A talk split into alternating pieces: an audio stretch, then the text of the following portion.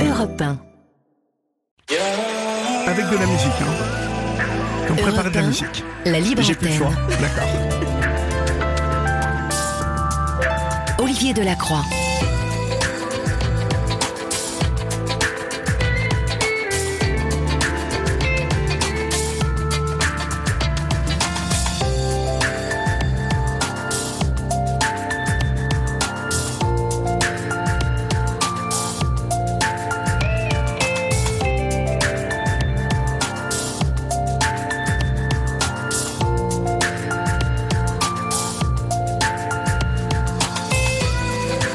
Bonsoir à toutes et à tous. J'espère que vous allez bien. J'espère que vous avez passé une belle journée, euh, que cette journée assez lumineuse pour certaines et certains d'entre vous, eh bien, c'est bien déroulé, que vous êtes rentrés du travail ou que peut-être euh, êtes-vous de retour euh, à la maison. En tout cas, nous sommes ensemble jusqu'à 1h du matin. Vous le savez, c'est vous qui comptez euh, pour nous ici et c'est vous qui, euh, bien évidemment, faites le sel de cette libre antenne avec vos témoignages, vos interventions. Vous le savez, toutes celles et ceux qui vous écoutent aux quatre coins du pays, parfois en Europe, parfois dans le monde, eh bien, euh, ces euh, auditeurs et ces auditrices, euh, eh bien, vous les inspirez, chers amis. Vous qui composez le 01 80 20 39 21, qui avez décidé de témoigner ce soir, ce jour particulier, comme le disait Joe Hume tout à l'heure, le 29 février est un jour particulier car ce n'est que tous les quatre ans que nous avons un 29 février. Alors peut-être que ce soir, comme il y a quatre ans, nous aurons des témoignages euh, incroyables. Ils sont euh, d'habitude assez incroyables, comme d'habitude, mais vous êtes là, nous sommes là, et nous allons échanger ensemble. Vous nous écrivez euh, vos SMS au 7 39 21, suivi du mot nuit, écrit en lettres majuscules, suivi d'un espace. Vous nous écrivez aussi vos mails à libreantenne.europe1.fr. Euh, Julia et Florian vous répondront dans les plus brefs délais. Vous êtes euh, toujours aussi nombreux sur cette communauté qui accueille aujourd'hui 18 nouveaux membres et qui porte le nombre de cette communauté à 19 597. Alors, euh, bien évidemment, euh, vous êtes de plus en plus nombreux et euh, nous nous en félicitons. Merci pour votre fidélité. Bienvenue à ces 18 nouveaux membres et puis nous sommes très heureux de vous savoir toujours aussi actifs sur cette page Facebook de la Libre Antenne. Vous nous adressez vos courriers aussi, aussi ici à Europe 1, à Olivier Delacroix, Valérie Darmon, la Libre Antenne, 2 rue des Cévennes, 75 015 Paris. Et désormais, comme chaque soir, les chemins qui mènent à cette libre antenne sont pavés de petites bougies et vous n'avez plus que les- qu'à les emprunter. Votre libre antenne du jeudi, c'est parti. Olivier Delacroix est à votre écoute sur Europe Et pour débuter cette émission, nous accueillons Sophia sur l'antenne d'Europe 1. Bonsoir Sophia. Bonsoir Olivier, merci de me recevoir. Là là, je vous entends pas très bien. Vous parlez dans dans quoi Dans vous parlez à même euh, votre téléphone ou vous parlez euh, Oui, Vous avez vous des m'entendez pas bien? Non pas très bien. Vous parlez dans des écouteurs ou euh, Ah non, pas du tout. D'accord. Pas, j'ai mon téléphone. D'accord. Bon, écoutez, on va faire comme ça. Euh, quel âge avez-vous, Sophia, et d'où nous appelez-vous? Alors j'ai 51 ans et euh, je suis en Loire-Atlantique. En Loire-Atlantique. D'accord. De quoi voulez-vous me parler, Sophia? Ben écoutez, euh, euh, j'aimerais vous parler de d'un traumatisme que j'ai vécu euh, enfant. En fait, j'ai ma sœur qui a subi euh, l'inceste. Sophia. Sophia, Oui. pa- pardonnez-moi, mais on, on a un vrai problème. Vous pouvez essayer de mettre votre haut-parleur, s'il vous plaît? Vous voulez que je mette mon haut-parleur Bah là déjà, euh, comme comme vous avez parlé, c'était beaucoup mieux. Vous vous parliez peut-être un peu plus loin du téléphone. Non, c'est parce que je parlais doucement, peut-être. Bah là, parlez comme ça. On, on vous comprend parfaitement bien comme ça, d'accord? Ok. Voilà. Euh, D'accord. Donc, euh, je vous disais que j'ai vécu un traumatisme quand j'étais enfant. Oui. En fait, j'ai ma sœur qui a subi des attouchements par mon père. De la part de votre père, J'avais- d'accord. J'avais euh, 12 ans. Et, euh, et en fait, j'ai le sentiment d'être une victime euh, collatérale de, de ce qu'elle a vécu, puisque moi, ça m'a traumatisée. Et puis, euh, en grandissant, en devenant adulte, j'ai l'impression d'avoir répété une espèce de scénario en permanence, euh, comme du, du harcèlement, euh, des, des choses comme ça. Oui. Alors on va on va rentrer dans le détail euh, de ce que vous avez vécu euh, en, tant que jeune jeune jeune adulte. D'abord sûrement en tant que qu'adolescente, hein, puisque vous, vous avez été témoin à quel âge de, de ces attouchements, en tout cas de ces agressions sexuelles sur votre sœur? Alors moi, j'ai su ça. Enfin, on a- ma mère a surpris euh, euh, cette situation. euh, J'avais 12 ans. Vous aviez 12 ans, d'accord. Et, et votre sœur avait quel âge? avait- Elle avait 16 ans. 16 ans, ok. Mm. Euh, C'est votre mère qui a surpris votre père en plus. Oui, D'accord. Donc je suppose qu'à partir de ce moment-là, euh, beaucoup de choses sont bouleversées dans, dans, dans votre tête à vous. Euh, cela va faire de vous une adolescente euh, fragile? Hum, agressive, en colère, Oui. et euh, jusqu'à jusqu'à jusqu'à mes 40 ans peut-être. Que- quelle a été la réaction de votre mère? Euh, J'aimerais savoir. Euh, Est-ce qu'elle s'est séparée de votre père? Est-ce qu'il y a eu une plainte de déposer? Que s'est-il passé à la suite de, de, de, ce- de cet incident-là? En- elle a écarté ma sœur euh, en l'emmenant euh, chez une de ses amies. Elle a fait un- une main courante, Oui, mais elle a pas, elle n'est pas allée jusqu'au bout. d'accord. Et euh, moi, ce que je regrette, c'est euh, qu'elle soit pas partie, Bien sûr. parce qu'en fait, euh, c'était, en fait, moi, par la suite, j'ai vécu dans l'insécurité.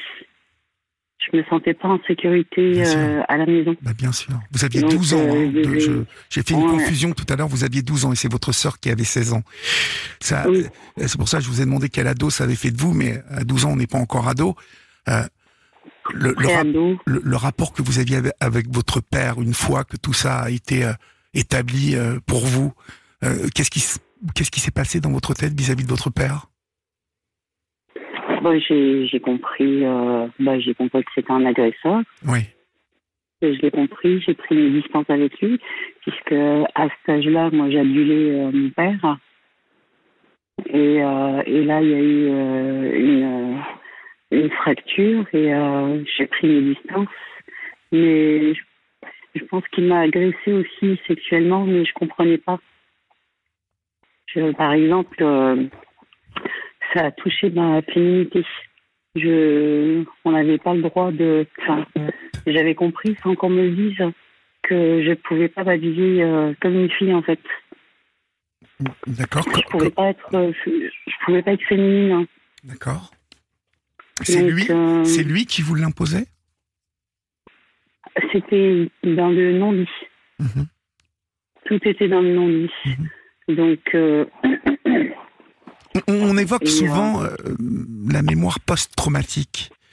Euh, vous dites, je pense qu'il m'a agressé. Est-ce que euh, des choses sont remontées depuis, euh, euh, puisque vous avez au- au- aujourd'hui 51 ans, euh, y a-t-il des souvenirs qui, qui vous soient revenus depuis euh, d'agressions euh, euh, bah, claires et nettes pour vous de la part de votre père? Oh ben oui, puisque quand euh, il y a une fois où j'étais en jupe et euh, il m'a dit euh, qu'il fallait que je me range correctement. Ça voulait dire euh, qu'il fallait pas euh, susciter. euh, enfin, vous voyez ce que je veux dire? Il fallait Oui, pas susciter la tentation euh, Le chez regard lui, des quoi. autres. Ah oui, le regard, Et d'accord. le, Ouais. le sien et celui des autres aussi, Mhm. quoi. Et, et du coup, ben, enfin, on va dire que j'ai pas eu d'enfance, puisque j'ai été, enfin, on est une fratrie de sept enfants, donc cinq filles et deux garçons. Et quand ça s'est passé, mon, grand frère, lui, était à l'armée. Donc, euh, donc il, n'a pas eu connaissance euh, de ce qui s'est passé en fait. Et euh, malgré tout ça, malgré ce qui s'est passé, ma mère est restée. Elle est toujours, euh, ils sont toujours ensemble. hein. Oui. Et euh, on a tous subi euh, bah, des brimades, du, du harcèlement, des moqueries sur, sur notre physique, sur notre intelligence, sur donc ça ça donne pas spécialement confiance en soi. Donc enfin, moi j'ai jamais eu confiance en moi, mais j'ai quand même euh, comment dire ça ça se voit pas forcément que que j'ai pas confiance en moi. Enfin je je le cache, j'arrive à le à le dissimuler. Mhm. Au- Aujourd'hui, vous parlez, Et, euh, vous parlez d'aujourd'hui, hein Oui. D'accord. oui, Mais on, on va, on va, on va y arriver à aujourd'hui. J'aimerais que vous m'en disiez un peu plus. euh, D'abord sur ce dont vous m'avez parlé au début de votre té- témoignage tout à l'heure. Vous m'avez évoqué une, une construction difficile. Hein euh, Mm. euh, vous avez été, euh, Bah oui, ça a dû être compliqué à l'école déjà. oui. J'étais agressive, j'étais, j'étais en colère. Euh, j'ai été élevée aussi dans la culpabilité et dans la religion.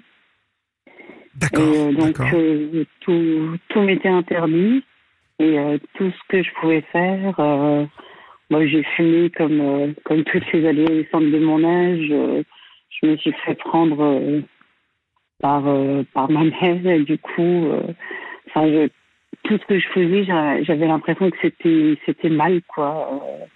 et j'ai vécu avec ça pendant très très longtemps. J'ai eu des des rapports compliqués avec les garçons Oui, oui. que ce soit dans la en relation intime ou enfin pour moi c'était très très compliqué. Je me doute. Ça a dû être très compliqué. Euh, vo- vo- votre, quand vous dites que vous avez eu des rapports difficiles avec les garçons, euh, vo- votre premier euh, petit copain, en fait, euh, ça se passe comment à Oui. l'époque? Alors j'ai eu des, des petites histoires quand j'étais adolescente et après ma première euh, vraie histoire, je suis tombée sur un sur un pervers, un tordu. Quel âge avez-vous Donc euh, qui j'avais 24-25 ans. Mhm.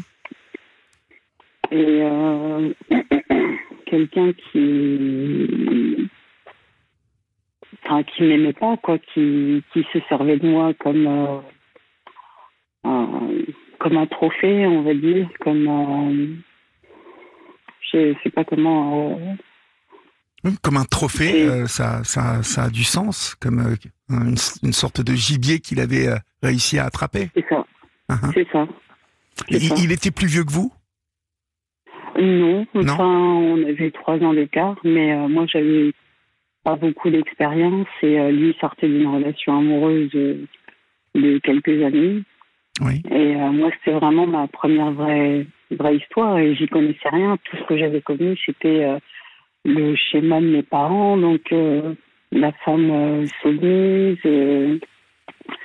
qui, qui dit rien, qui accepte beaucoup de choses et, et j'avais compris qu'en fait, ben, je m'étais complètement effacée dans cette relation et que je, je subissais quoi. Oui. Je tombée quand même sur quelqu'un qui euh, qui voulait euh, me prostituer. Donc euh, c'est pour vous dire à quel point il était Ah oui, oui, d'accord, je comprends. Qui voulait vous prostituer carrément. D'accord. Et pourtant, euh, c'était quelqu'un de d'éduqué, qui avait de la culture, qui avait un travail, mais qui euh, il aimait pas les femmes. Oui. Il se- Il était issu de, de, de quel milieu, ce, ce garçon?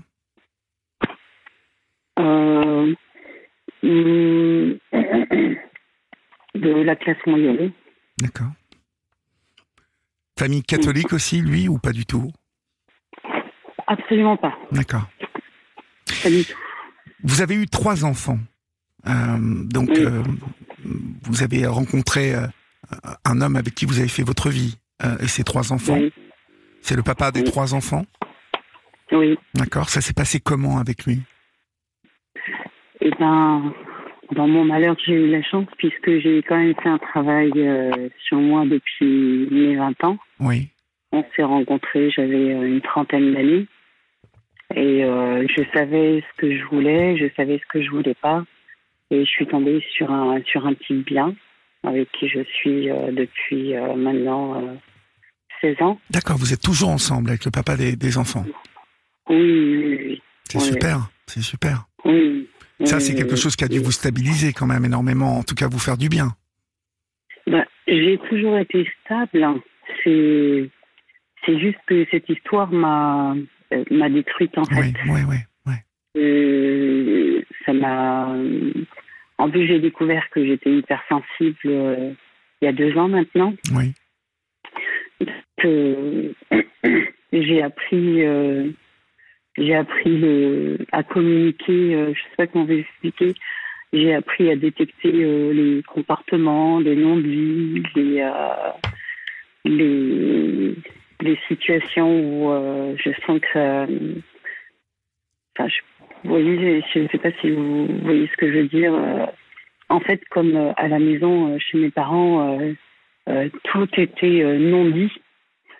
Donc, euh, j'ai compris euh, certaines choses euh, sans, sans qu'on m'explique, sans qu'on me dise ce qui se passe. Je, je, je comprenais tout ce qui se passait en fait.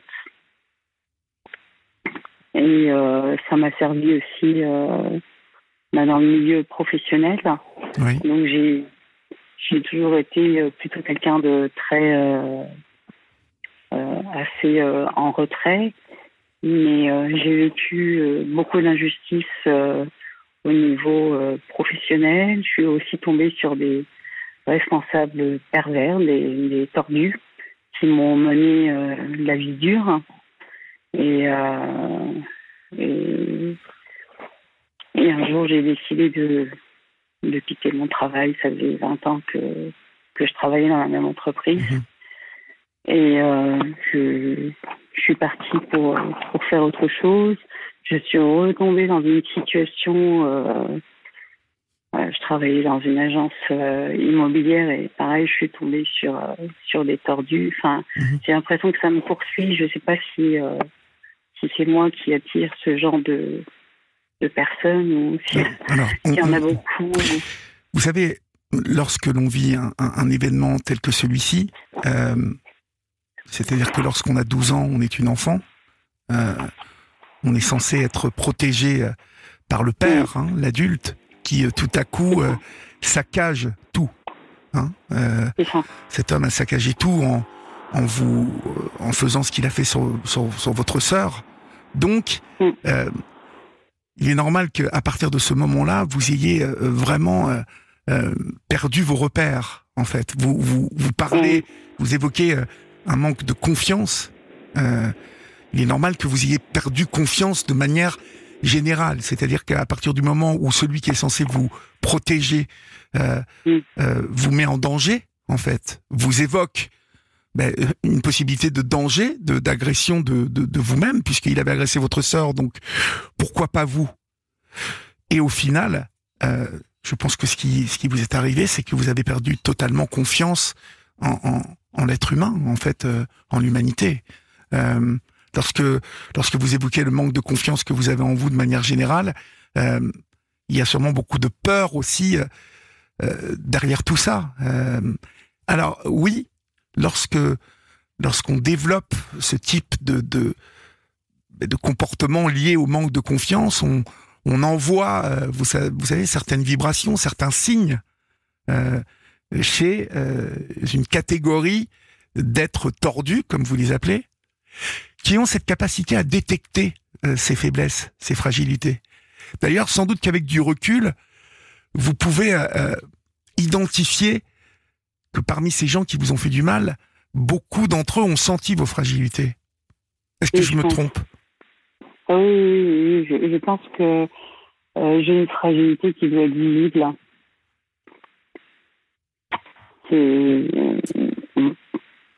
Est-ce que euh, c'était généralement des, des, des hommes avec qui vous, vous aviez des problèmes ou, ou finalement vous avez eu aussi des problèmes avec des femmes? Les deux. Les deux, d'accord. Oui. Oui, les deux. Lorsque vous parlez de harcèlement, euh, que- s'est-il passé exactement euh, au travail? J'ai vécu deux harcèlements euh, professionnels. J'ai eu un, responsable, un monsieur.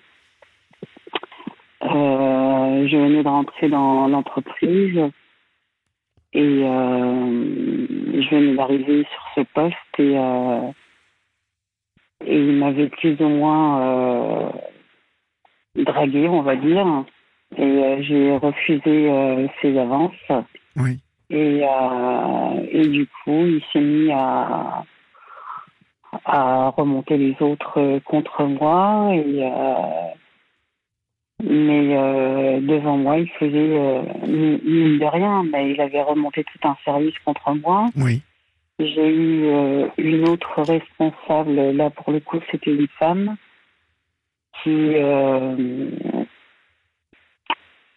je travaillais à temps partiel, j'avais mes trois enfants. Et euh, on ne l'a pas dit ouvertement, mais on me reprochait mon temps partiel. Et comme j'ai pas augmenté mon temps partiel puisque mes enfants étaient en bas âge, elle a commencé à, me, faire des histoires, à me pousser à bout, puisque j'ai quand même fait une tentative de suicide sur mon lieu de travail. D'accord.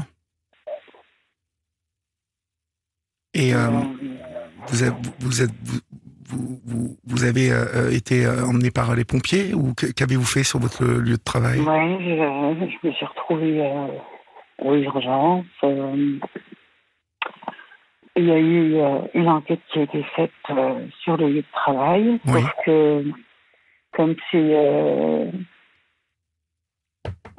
les syndicats de l'entreprise, ils ont camouflé euh, la situation. C'était dans une administration euh, Oui. D'accord, donc vous étiez euh, fonctionnaire Assimilé.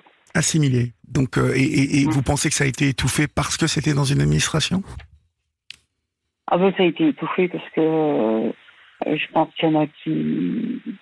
Il y a des gens qui auraient pu sauter sauf que c'est moi qu'on a, qu'on a dégagé. D'accord. Ce qui n'a pas dû arranger euh, ce manque de confiance que vous aviez euh, en vous. Euh, vous, vous... Non. Non, j'ai, pris une avocate qui m'a fait croire qu'elle allait m'aider. Et, et résultat des courses, elle a retourné sa veste. Et au moment de passer au tribunal, elle était elle voulait, euh, comment dire, euh, ça faisait quatre ans que j'attendais cette audience et elle m'a convoqué la veille euh, du tribunal pour me dire comment on allait faire, comment on allait préparer l'audience, quoi. Et en fait, j'ai compris qu'elle avait retourné, elle avait retourné sa veste. Comme c'était une, une grosse entreprise, elle a, comment dire, elle voulait travailler pour l'entreprise. D'accord. Si je me fais comprendre. Oui, vous faites bien comprendre. C'était une avocate véreuse. Mhm. Non. Voilà, donc, vous n'avez euh, pas, vous n'avez malheureusement pas eu de, de chance. On va marquer, on va marquer une petite pause, euh, ma chère euh, Sophia, une toute petite pause. Hein, Et vous qui nous écoutez, ouvrez bien vos oreilles parce que c'est maintenant. Attention, dans moins de 30 minutes, vous allez pouvoir jouer au Top Jeu Européen. Le Top Jeu Européen iPhone 15 ou Galaxy Z Flip 5 à gagner c'est à vous de choisir.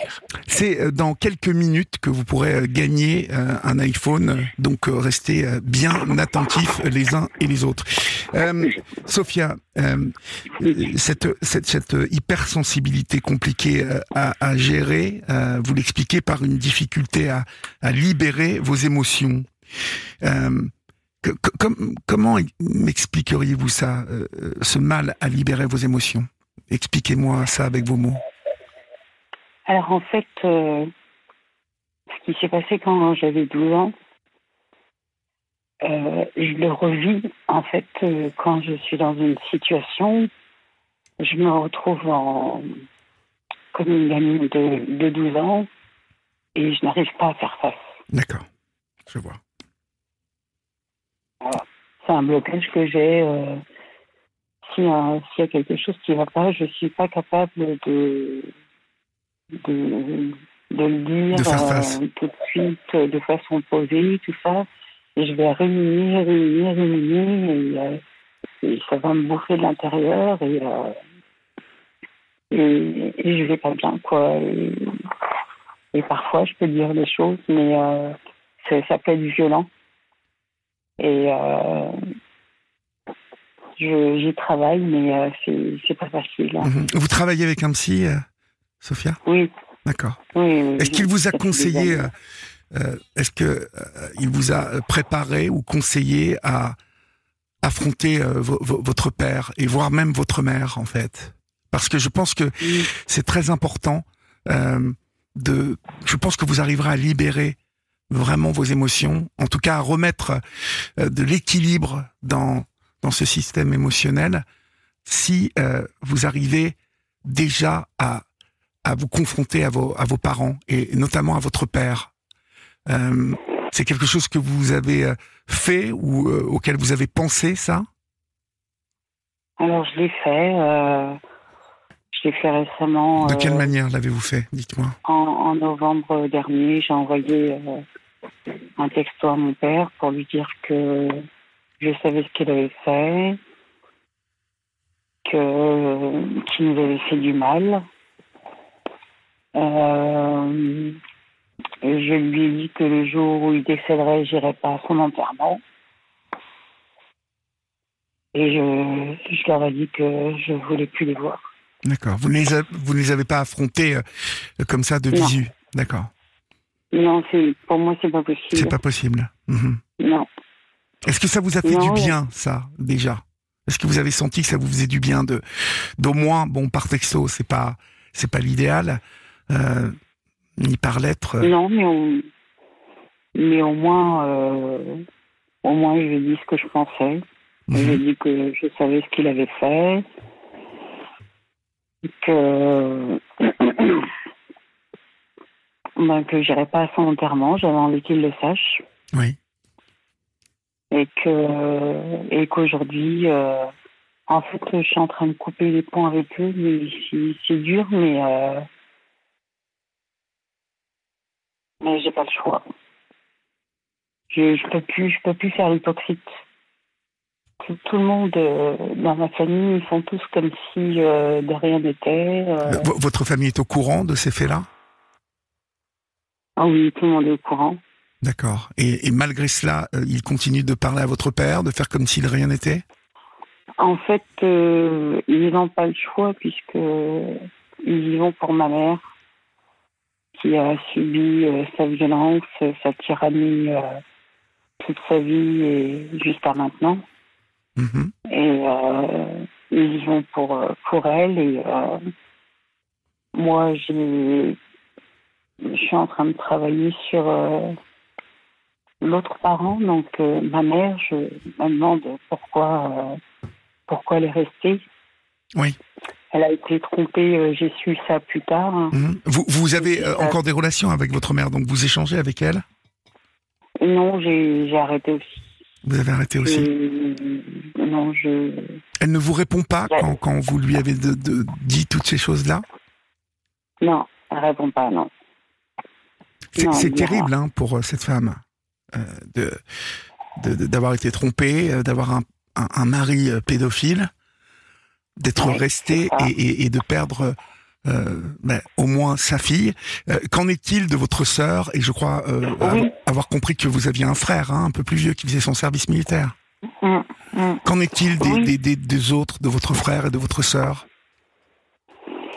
Eh ben, alors, ma grande sœur, elle a été euh, donc écartée de tout ça. Donc, à ses 16 ans, euh, ils l'ont emmenée euh, en Algérie. Et En ils l'ont mariée. Ah ouais, d'accord, Voilà. comme ça, tranquille. Ils se sont, ils se sont Ah, débarrassés C'est pas d'elle. possible ça. Et ma mère a eu un autre enfant derrière.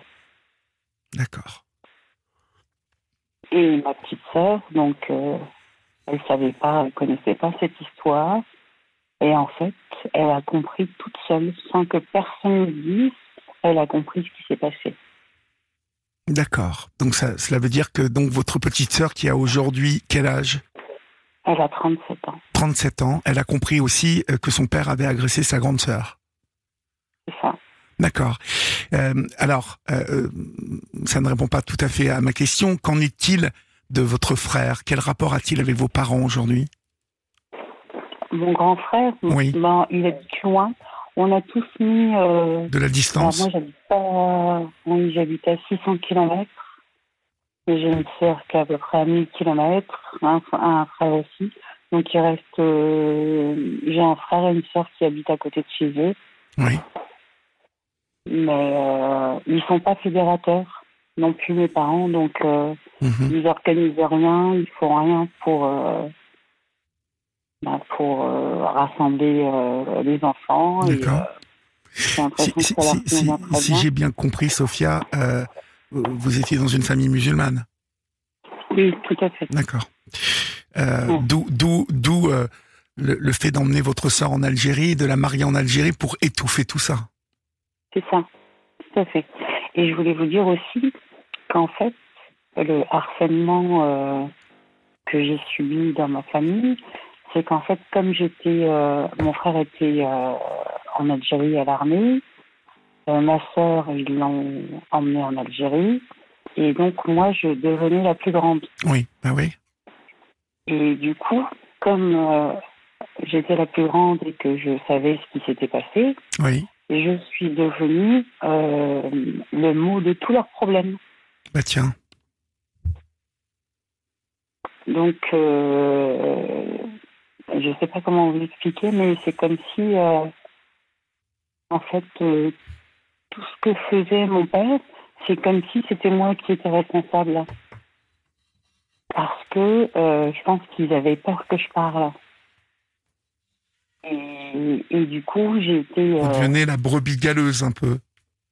c'est ça. Le, le- C'est ça. Et aujourd'hui, je suis toujours la brebis galeuse. Oui. parce que Moi, j'ai épousé un Français Oui. Et donc je ne rentre pas dans le cadre. Mhm. Et mes parents ne viennent jamais me voir non plus. D'accord. Il y a, Donc, il y a- c'est moi il y a un racisme, il y a un racisme déclaré de la part de votre famille. Non, c'est C'est pas un racisme, c'est un rejet. du- Oui, voilà. C'est c'est pas du racisme. C'est juste parce que je ne, con- je ne rentre pas dans le cadre. Oui, vous ne rentrez pas dans le cadre. Vous avez épousé un non, un non musulman. Voilà. Et, et ça, c'est un pied de nez que je leur ai fait. Oui, oui, oui. Je leur ai dit, moi, vous m'avez fait vivre tout ça, vous m'avez fait croire à la religion, vous m'avez fait croire à plein de choses, Oui. mais moi, j'ai décidé de donner un coup de pied à la fourmilière et leur dire, eh ben non, moi, je ferai pas ce que vous attendez de moi, je ferai ce que j'ai envie, mais je paye très cher cette liberté. Ouais. Puisqu'ils m'ont retiré leur affection, mes enfants, ils en ont rien à faire. Moi, ils en ont rien à faire. Donc, je me dis, bah, le plus simple, c'est de couper. Oui. Comme ça, je souffrirai moins. Mais vous avez bien fait. Ça, je, je, vraiment, je vous le dis, vous avez très bien fait de couper. Très bien fait. Vous avez très bien fait de couper euh, euh, et de dire ce que vous pensiez. Même si vous ne l'avez Oui, pas fait, euh, vous voyez, en face à face, c'est important, euh, vraiment, de, l'avoir, de leur avoir communiqué euh, que vous n'étiez pas dupe, voyez, et que vous saviez, et que euh, voilà, quel était votre jugement de femme, d'adulte et, et de mère aussi, parce que vous êtes devenue mère aussi aujourd'hui. Donc, euh, ça n'est pas rien. Hein aujourd'hui, vous êtes la maman de trois enfants euh, Que je protège.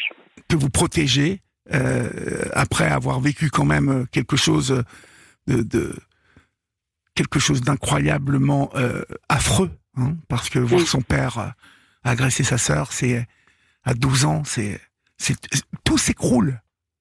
Mais, mais vous savez, en fait, je pense que votre mère, aujourd'hui, en agissant comme elle agit, ne se rend même pas compte des dégâts que votre père a fait. Oui, je crois. Oui, je pense aussi. Vous, vous voyez ce que je veux dire? Parce qu'autrement, euh, elle, elle, elle, elle vous aurait fait comprendre que, je ne sais pas, elle vous aurait au moins donné des explications. Euh, Elle que- parle pas. euh, c'est une femme soumise aussi euh, Oui, Oui. oui, elle est complètement soumise et taiseuse. Mhm. Déjà à la maison, quand mon père nous hurlait dessus ou, ou quand il y avait des injustices, il Oui. fallait surtout rien dire. Il fallait tout le temps le laisser faire. Et ça, pour moi, c'était insupportable. Moi, j'ai pris le contre-pied. Quand il y a quelque chose qui ne va pas, je le dis haut et fort. Après, que- vous ne savez pas, mais je le dis haut et fort. Mhm. Mais vous avez raison. Euh, ça me coûte cher aussi. est-ce que, est-ce que votre sœur, euh, qui est en Algérie maintenant, elle est, elle a fait sa vie en Algérie, donc elle ma- elle a été mariée de force en Algérie, en tout cas de force, oui, Alors, elle a, on peut dire elle de a force. été mariée, mais elle est, elle est revenue. Elle est Elle revenue est revenue vivre en France. avec son mari ou elle, Elle a est- divorcé? Oui, avec son mari, elle est restée. Elle n'est pas restée très longtemps. Elle est restée 3-4 ans. Et puis après, elle est revenue. Mhm. Et elle est revenue. Alors, moi, ça me sidère. Parce que elle fait comme si de rien n'était. Elle vient, elle va voir mes parents. Euh, bah ouais, voilà. Mhm. je, je, je comprends pas. Je, Et vous ne vous parlez pas beaucoup toutes les deux, du coup? Non, on ne se parle plus. J'ai eu l'occasion aussi euh, de lui dire euh, que j'étais au courant de ce qui s'était passé. Oui. Et, euh, et ça s'est ça s'est arrêté là. Voilà, on, on se, on- comme je vous ai dit, j'ai épousé un Français. je suis la brebis galeuse, Oui, ouais, donc euh, Mhm. je suis pas très euh, fréquentable. oui, vous n'êtes pas fréquentable. Mhm. Et Non. donc, euh, pour tout le reste de la famille, c'est pareil. C'est- Tout à fait, oui. C'est moi qui vis dans le péché, c'est pas eux. Eux. Bon, moi, je, je suis persuadé quand même que ce- ça a dû vous faire du bien de dire les choses. Euh, il faut maintenant, bien évidemment, euh, vous recentrer sur euh, les vôtres, hein, sur vos enfants. Il faut se recentrer sur votre mari. Cet épisode, bien évidemment, euh, vous vous l'identifiez bien. hein. J'entends que vous l'identifiez bien. Donc, il faut continuer à travailler à partir de cela. Vous voyez? J'entends par là. euh, a, travailler là-dessus, c'est vous savez d'où est venu le mal. Euh, Vous vous, vous êtes euh, construite, vous vous êtes construite sur des sur des vos, vos fondations ont été euh, comme euh, fêlées, vous voyez? Votre, Oui. votre père, en faisant ça, il vous a il vous a bousillé. Oui. Mais c'est réparable, tout ça. C'est toujours réparable à partir du moment où euh, vous décidez vraiment de faire le travail et, d'identifier vraiment d'où vient le mal, euh, vous allez vous apercevoir de quelque chose à un moment, mais ça, ça nécessite du travail, c'est que tout ça ne vous appartient pas. Tout ça ne vous appartient, ne vous appartient euh, pas du tout, Sophia. Eh bien, ça fait partie de mon histoire. Ça et, fait euh, partie de votre histoire, mais ce mal, ce poison-là, ne vous Ah oui. appartient pas. Vous, vous, ce que je veux vous dire, c'est que votre nature même, votre nature propre, euh, elle est pure. Vous, vous savez qui vous êtes. Vous savez euh, euh, ce que vous avez dans la tête. Vous savez quelles sont vos vos émotions. Vous parlez d'émotions, d'hypersensibilité, mais vous savez qui vous êtes. Alors il faut travailler à partir de justement de de qui vous êtes. Il faut euh, il faut que vous vous, vous arriviez à, à à faire fructifier tout ce qui est bon en vous. Et tout ce qui est bon en vous, c'est à partir de l'amour que vous portez à vos enfants, à votre mari, tout le côté euh, euh, de cette cellule familiale que vous avez réussi à construire et dans laquelle vous semblez être bien, hein, parce que j'ai entendu que c'était quand même quelque chose qui vous faisait du bien. Oui, bah, heureusement que j'ai ça. Ben oui, mais c'est beaucoup d'avoir ça, vous savez. C'est beaucoup. Oui, tout à fait. Tout à fait. Par contre, moi, ce qui me sidère, c'est l'attitude de, de ma mère. Je, je trouve que hum, le fait de, de, de rien dire, de, de le laisser faire, de ne pas partir, il y, a, il y a quand même une certaine complicité, je trouve. D'accord. Et ça, j'ai du mal à comprendre. Et moi, je peux plus mettre les pieds chez eux. C'est pour moi, c'est plus possible. Ben oui, mais Ça pas- n'est pas grave.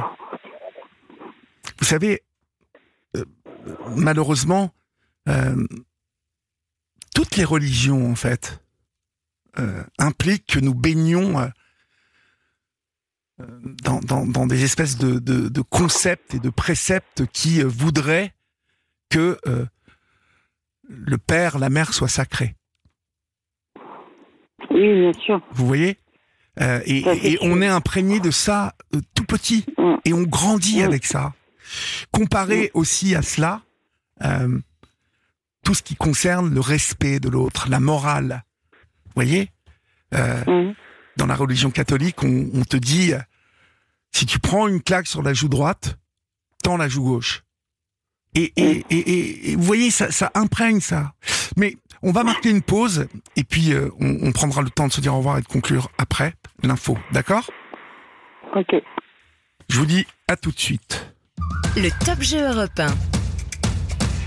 Vous venez d'entendre le top jeu européen. À partir de maintenant, vous avez 15 minutes pour jouer et tenter de gagner le téléphone de vos rêves. Soit un iPhone 15 ou un Samsung Galaxy Z Flip 5. C'est à vous de choisir. Inscrivez-vous maintenant au tirage au sort pour l'iPhone 15. Envoyez iPhone par SMS sur 73921. Pour le Samsung Galaxy Z Flip 5, envoyez Galaxy avec un Y au 73921. iPhone ou Galaxy au 73921. C'est 3 SMS à envoyer pour être tiré au sort et c'est 75 cents du coût des SMS. Alors je vous souhaite bonne chance les amis. Il est 23h passé de 8 minutes. Vous êtes sur Europe 1. Et sur Europe 1, on est bien, les amis. C'est la libre antenne d'Europe 1. Jusqu'à 1h du matin, vous le savez, vous pouvez composer le 01 80 20 39 21. Je suis là pour vous écouter.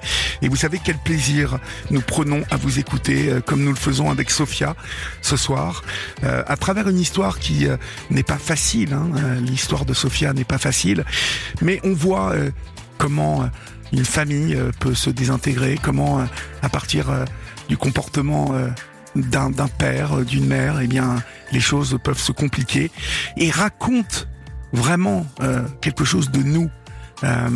Ça raconte quelque chose de ce père, de cette mère, mais aussi euh, de ses enfants. Euh, Sophia, vous évoquiez votre votre grande sœur, hein, la victime, euh, donc celle que, que que votre père avait agressée qui pourtant aujourd'hui, euh, après avoir été euh, euh, expatrié en Algérie, marié, euh, comme on sait comment les choses se passent dans cette religion, où on marie sans, bah, sans demander vraiment à la jeune femme euh, euh, son choix.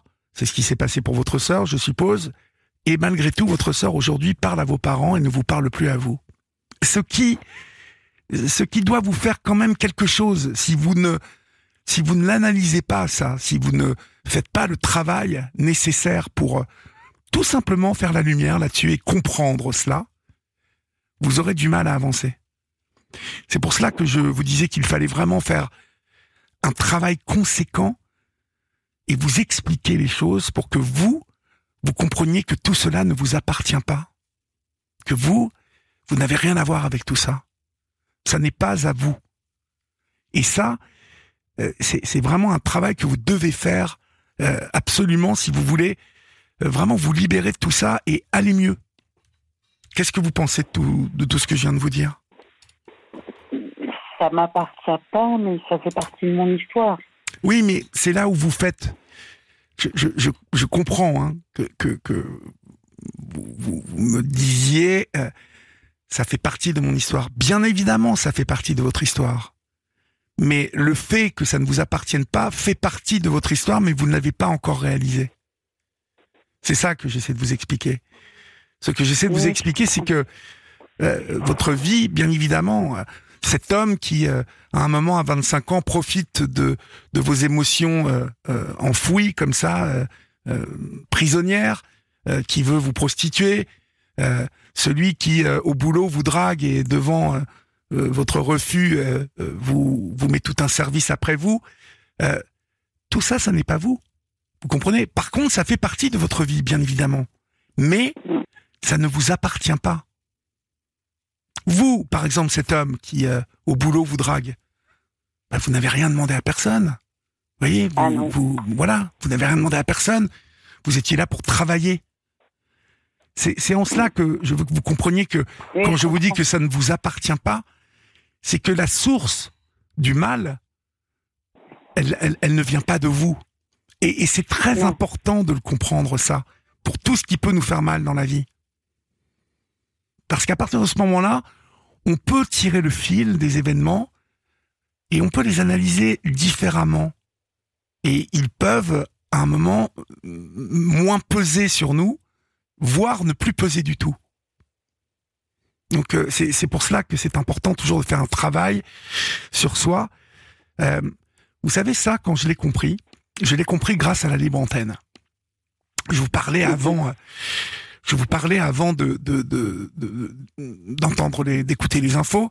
Je vous parlais de la religion. Et dans la religion, je vous disais, euh, on baigne tout petit euh, dans la religion. Et vous, je sais en plus que lorsqu'on est dans une famille musulmane, avant de naître marocain, tunisien, euh, tchétchène ou algérien, on, on est musulman. Vous voyez? Et donc, euh, il y a plein de choses qui euh, viennent interférer tout de suite, pratiquement, dans, dans, dans nos vies, à cause de la religion. Comme je vous ai dit tout à l'heure, moi, c'était la religion catholique. Tu dois aimer ton prochain.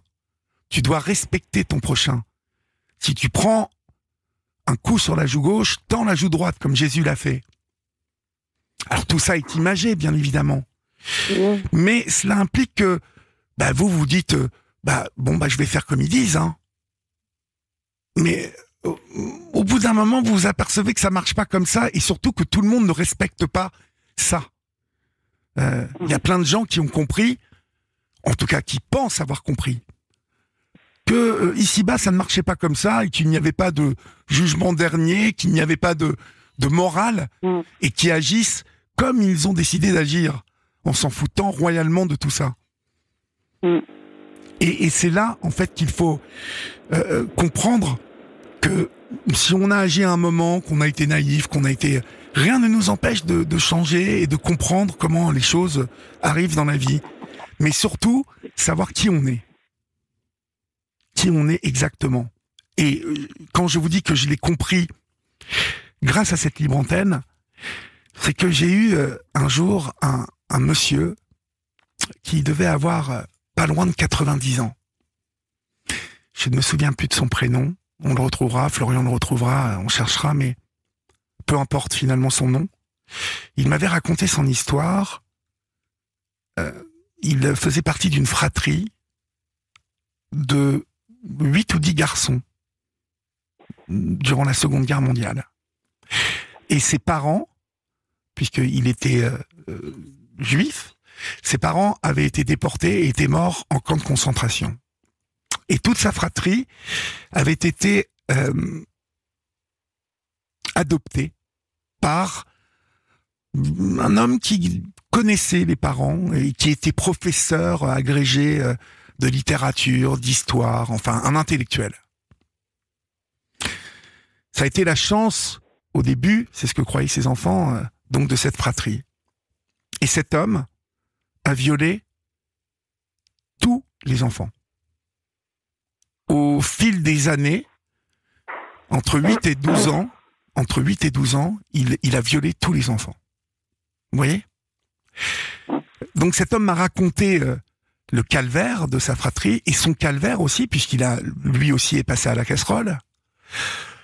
Et il m'a expliqué la déchéance dont il a été euh, euh, la victime. Il a même, il s'est même retrouvé à la rue. Il, m'expliquait avoir à un moment senti, euh, il sentait l'odeur de cet homme sur lui euh, lorsqu'il était à la rue. Euh, il se dégoûtait en fait cet homme. C'est ce Mm. qu'il m'expliquait. Jusqu'au moment où dans dans son témoignage, il m'a euh, il m'a parlé du pardon qu'il a qu'il avait compris qu'il devait accorder à cet homme pour lui s'élever, lui comprendre comprendre qui il était. Et il m'a il m'a fait comprendre que le jour où il avait réalisé que euh, toute cette noirceur, euh, tout, toute cette perversité qui euh, se dégageait de ses actes sexuels, de ses viols, hein, finalement, quand il a ré- réalisé que ça ne lui appartenait pas, que lui, il n'y était pour rien dans tout ça, il a pu, il a pu pardonner à cet homme. Et à partir de là, il m'explique qu'il a pu euh, avancer dans sa vie.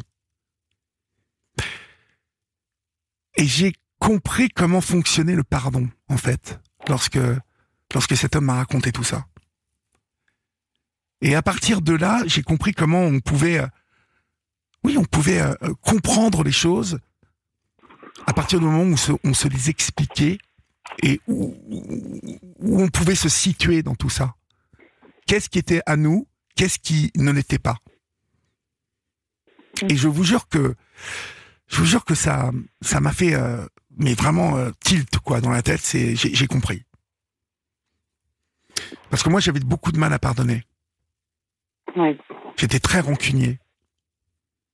Et pour des, pour des, pour des bêtises, vous voyez Donc euh, voilà, je voulais euh, juste vous expliquer ça, euh, parce que il me semble important de comprendre que, bah, que dans, la, dans le noir, comme ça, dans le sombre, euh, quand il arrive dans nos vies, mais qu'il est introduit par euh, une tierce personne, quelqu'un d'autre, et parfois quelqu'un d'important de nos vies, comme un père, une mère, eh bien, on, on a un moment dans la vie euh, assez de maturité pour poser les choses et comprendre que ça ne nous appartient pas. Mais pour ça, il faut faire un travail. Remonter le Oui, temps. comprends. Voilà. J'espère en tout cas que ça vous aura fait du bien d'échanger euh, ce soir, Sophia. Oui, beaucoup. Je vous remercie beaucoup. Mais c'est moi je qui vous remercie. pour votre émission. Je vous, je vous remercie. J'écoute, euh, ça fait quasiment 20 ans que j'écoute euh, Europe 1, cette émission. d'accord Oui, tous les soirs. Et je trouve que c'est bien d'avoir ce moment euh, pour pouvoir parler à la fois à des gens qu'on ne connaît pas, Oui. qui ne nous jugeront pas. Et, euh, et je trouve qu'on a de la chance euh, d'avoir cette émission. Bah écoutez, Je suis très sensible, j'écoute euh, quasiment tous les soirs. Donc, euh, mhm, mhm. sinon, j'écoute le matin en replay au petit Ouais, déjeuner. ouais. Donc, voilà. bon, c'est super. pour votre écoute, en tout cas. Je vous en prie. Et puis, bon courage à vous, Sophia. Je vous remercie. Au revoir. Au revoir. Nous accueillons maintenant Françoise sur l'antenne d'Europe 1. Bonsoir, Françoise. Oui, bonsoir Olivier. Bonsoir. D'où nous appelez-vous, Françoise? Euh, mon nom, mon vrai nom. Non, non. Non, non. D'où nous appelez-vous? De, de quelle Alors ville? moi, je vous appelle. euh, ah oui, je vous appelle de. Je suis à Agnières, Agnières-sur-Seine. À Agnières-sur-Seine, d'accord. Et euh, quel âge avez-vous? 71 ans. D'accord. De quoi, Mhm. on- on- de quoi allons-nous parler, Françoise? On va parler de vous. Euh, Euh, oui, apparemment. oui, je crois que c'est ce qui est oui, prévu. c'est ce qui est prévu. Et euh, parce que vous avez une particularité, paraît-il. Oui. Ça, c'est Julia, ma collaboratrice, qui me l'a dit. Mhm. On Elle vous vous a appelle. raconté Bah oui, elle m'a Oui. raconté. Elle m'a raconté. Mhm. Oui. On vous appelle Mamie Judo. Oui. Alors, Ben oui, parce que je suis, je suis mamie d'une petite fille oui, qui a 5 ans et demi. oui. Voilà, et qui m'appelle, euh, et qui m'appelle, euh, elle a trouvé ça comme ça toute seule, euh, qui m'appelle Mamie Judo. Et, et pourquoi elle vous appelle Mamie Judo? Il y a une raison Ben, à ça. parce qu'en fait, je, ben, parce que je suis, je suis judoka. Oui, Voilà, je, je fais du judo depuis l'âge de 14 ans. oui. Et donc, en fait, je suis professeur de judo euh, également, Mhm. et ceinture euh, noire septième dan. Et puis, euh, je fais euh, depuis quelques années là les compétitions vétérans. Oui, d'accord. Voilà.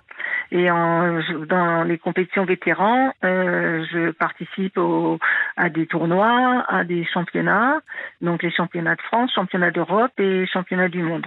Voilà. D'accord. Ah oui, il y a des championnats du monde, des championnats d'Europe vétérans. D'accord. Oui, tout à fait. Voilà. Alors, ce sont des catégories d'âge, hein, bien évidemment. Oui. C'est à partir de les vétérans en judo, c'est à partir de 30 ans et c'est par cinq années d'âge.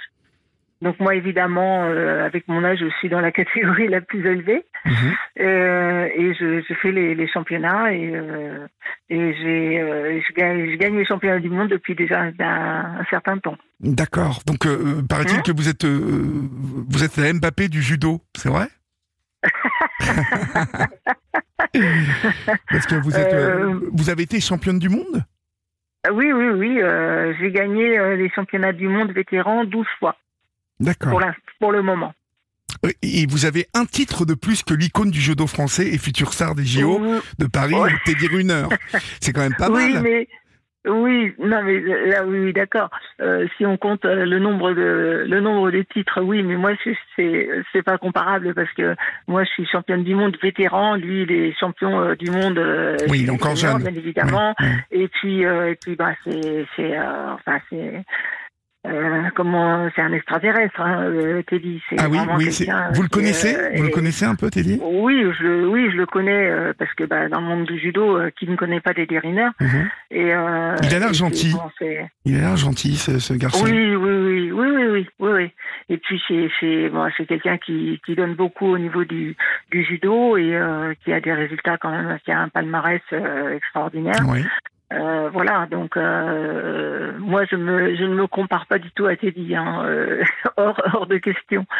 Voilà. Mais bon, à part- après ça, je suis aussi euh, quand même euh, euh, fière de ce que je fais. Euh, voilà, je, je fais les championnats, je euh, je combats encore euh, dans les dans les compétitions, dans les tournois, souvent avec des plus jeunes, parce que vu euh, que moi je suis dans la dernière catégorie, euh, souvent je suis toute seule. Oui. Et ils, on- on ils font des rapprochements de, de catégories, donc euh, qui fait que je vais combattre avec des avec euh, des féminines qui ont euh, 5, 10, 15, euh, des fois même 20 ans de, de moins que moi. Ah oui, oui, c'est ça. Mais bon, Parce c'est que pas gênant. vétéran, ça commence à, à- quel âge, euh, en fait? À- à au judo, ça, ça commence à partir de 30 ans. Ah oui, 30 ans, carrément Mais oui. alors, ça, ça veut dire que Oui. ça, ça- ça peut vous euh, vous amener à, à- à combattre contre un, un athlète de, de 35 ans, par exemple, 33 ans? Ah non, non, D'accord. non, non, Ah non, bon, non. Il y a quand même des règles. euh, non, non. Après, à l'entraînement, euh, moi, je m'entraîne au club. Je m'entraîne avec des jeunes, hein, puisque euh, y, a, il y, a, il y a pas beaucoup de vétérans dans les clubs. Enfin, moi, dans mon club, il y en a, il y en a pratiquement, il y en a, en pas. Donc, je m'entraîne de toute façon avec des, avec des jeunes.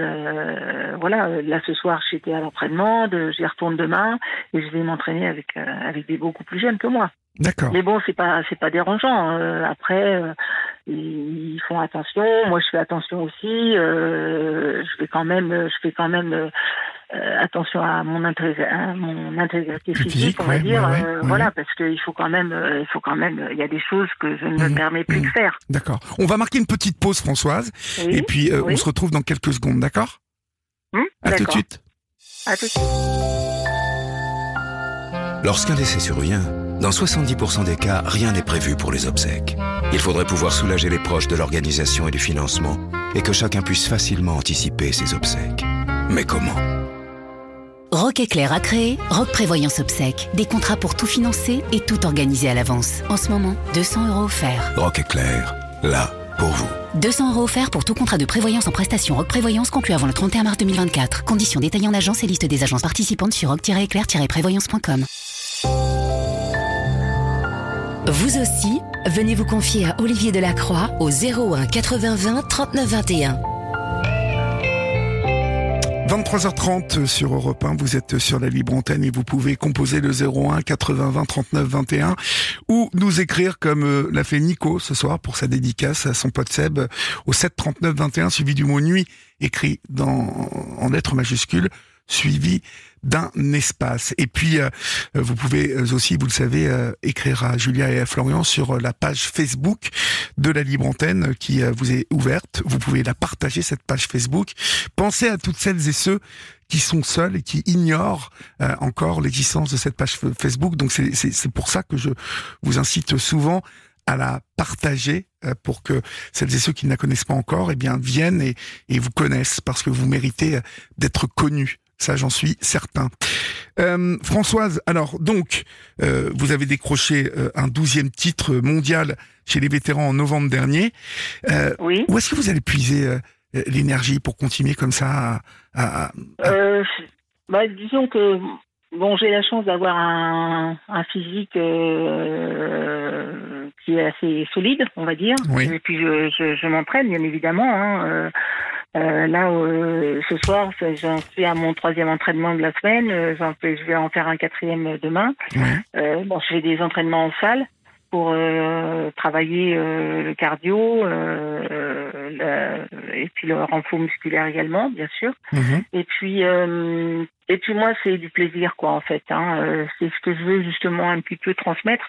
C'est le plaisir de le plaisir du judo. Euh, moi, c'est c'est ma passion. Oui. Et, et puis euh, ça me permet aussi bien sûr de moi de me maintenir en forme hein, euh, physiquement et psychologiquement parce que Oui. je pense que ça c'est important Euh, ça me ça me fait voyager ça me ça me fait voir du monde euh, euh, j'ai une vie bien remplie on va dire avec vous avez une vie bien remplie. Je, suis Oui. toujours curieux de, de savoir ce que pensent des athlètes comme vous de haut niveau, hein, parce que là, on parle d'une athlète de haut niveau. Du, du côté non professionnel du judo, euh, euh, quand vous, euh, vous, vous pratiquez un sport comme celui-ci et, et que finalement, euh, pour atteindre ce niveau, euh, il y a beaucoup de, de sacrifices qui sont faits, même si vous aimez ça. hein, je le rappelle, tous les sportifs de niveau, euh, à la base, aiment leur sport. Mhm. mais vous ne regrettez pas qu'il y ait, y une- un déséquilibre total entre certains sports au niveau professionnalisme? Ah bah bien sûr, bien sûr. Euh, quand on fait la comparaison en- entre euh, euh, le judo et le, et le football ou euh, le golf, le, il y a le golf ou Le enfin, tennis, les- le, le tennis, etc. Quand on fait la comparaison, effectivement, bon, mis à part Teddy Riner qui, bah, lui évidemment, est un- est- étant hors norme, lui, ça, il, il vit confortablement, on va dire, avec tous, les- tous les sponsors, etc. le club, avec le PSG, enfin voilà. Donc lui, euh, il n'y a pas de souci. Mais euh, quand on regarde un petit peu plus bas, euh, il y en a qui, il y en a qui ont, euh, qui vivent. euh, avec euh, euh, qui, qui n'ont rien. Beaucoup moins bien, hein, Ouais, euh, qui ouais. n'ont pas grand-chose. Hein, en fait, quand on regarde bien, il y en a qui, qui ont, euh, moins de 2000 euros par mois. euh, donc, euh, et ce sont des gens qui, qui effectivement, euh, donnent beaucoup. euh, ils sont à l'entraînement tous les jours, Ouais. Euh, deux fois par jour souvent, et, et puis euh, qui ont du mal à joindre les deux bouts. Hein, Ouais. Ça, c'est clair. Ouais, parce que en fait, euh, euh, souvent, ce sont quand quand il y a un athlète de haut niveau euh, dans une municipalité, c'est la municipalité qui lui donne un petit job et un et un, un Oui. salaire, mais Oui, c'est jamais oui, c'est jamais euh, mirobolant, hein, je suppose. Euh, non, non, bah non, de toute façon. Et puis, et, et puis, euh, étant donné que euh, bon, après il y a des conventions qui sont passées avec euh, avec euh, avec euh, l'armée, avec euh, avec la SNCF, avec euh, la RATP, etc. Il y a, il y a des postes comme ça qui sont euh, attribués à droite à gauche euh, pour certains et certaines euh, qui sont en équipe de France. Mais bon, euh, ils sont pas tous concernés par ça.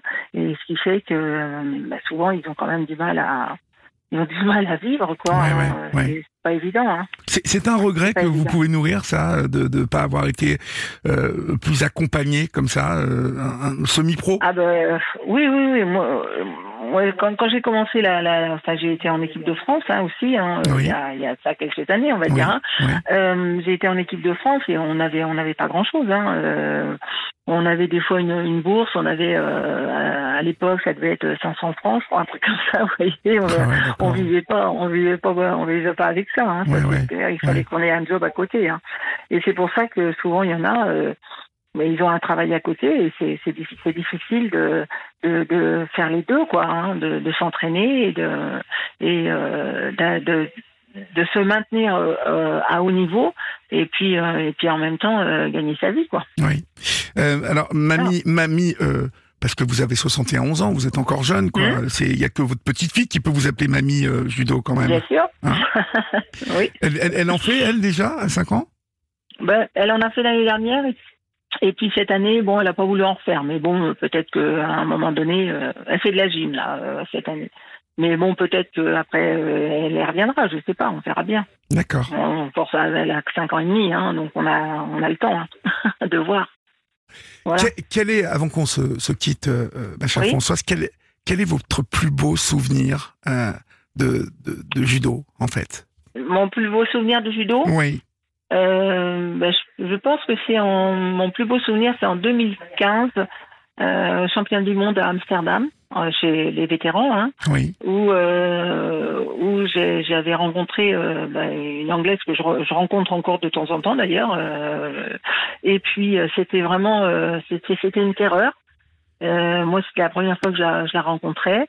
Mhm. Et puis, euh, c'était vraiment, vraiment, vraiment le terreur. Hein. Elle gagnait tout, elle, elle mettait tout le monde euh, par terre. Ouais, ouais. Et puis, euh, puis moi, je fais le premier combat contre elle et, et je gagne. Et là, c'est ça a été euh, l'explosion de joie et toutes les filles me sont tombées dessus. Tu l'as battu, tu l'as battu. Mais euh, mais en même temps, euh, j'ai le, le, coach qui est arrivé, qui m'a rattrapé vite fait par le par le col et qui m'a dit on retourne parce que le, le, championnat n'est pas fini. Ouais, ouais. c'est un, excellent souvenir, c'est vrai, c'est vrai. Ça a été votre plus beau souvenir, ça. Souvenir. Ouais. C'est un des plus beaux, oui. Mhm. ouais, vous, vous, vous, prenez toujours autant de plaisir à, à, à ah combattre aujourd'hui? Oui, oui, oui. oui. J'ai toujours autant de plaisir, euh, même si euh, c'est pas toujours euh, c'est pas toujours facile. Hein. Oui. Et puis, euh, il faut dire que nous, euh, au niveau des vétérans, il euh, faut qu'on se débrouille tout seul. Hein, bah financièrement parlant, bon, ça se comprend. Hein, chez la fédération, on ne peut pas non plus. on est nombreux hein, chez les vétérans, donc ils ne peuvent pas subventionner tout le monde.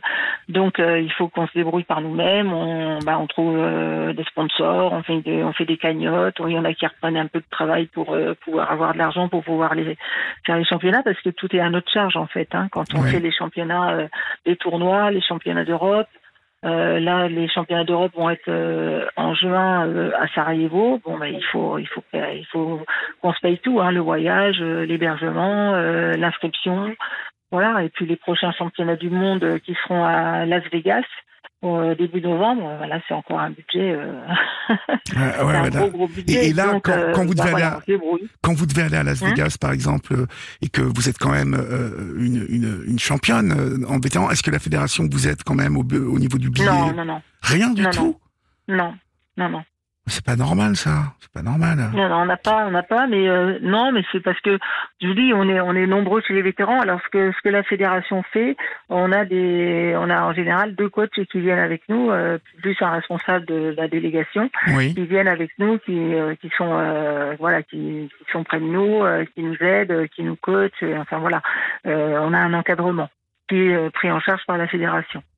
Et après, tout, tout, tout le reste, c'est, nous qui, c'est nous qui finançons. D'accord, mais c'est quand euh, même. Voilà. Donc c'est toujours un peu la, la course au sponsor, la course, euh, voilà, pour euh, trouver des fonds.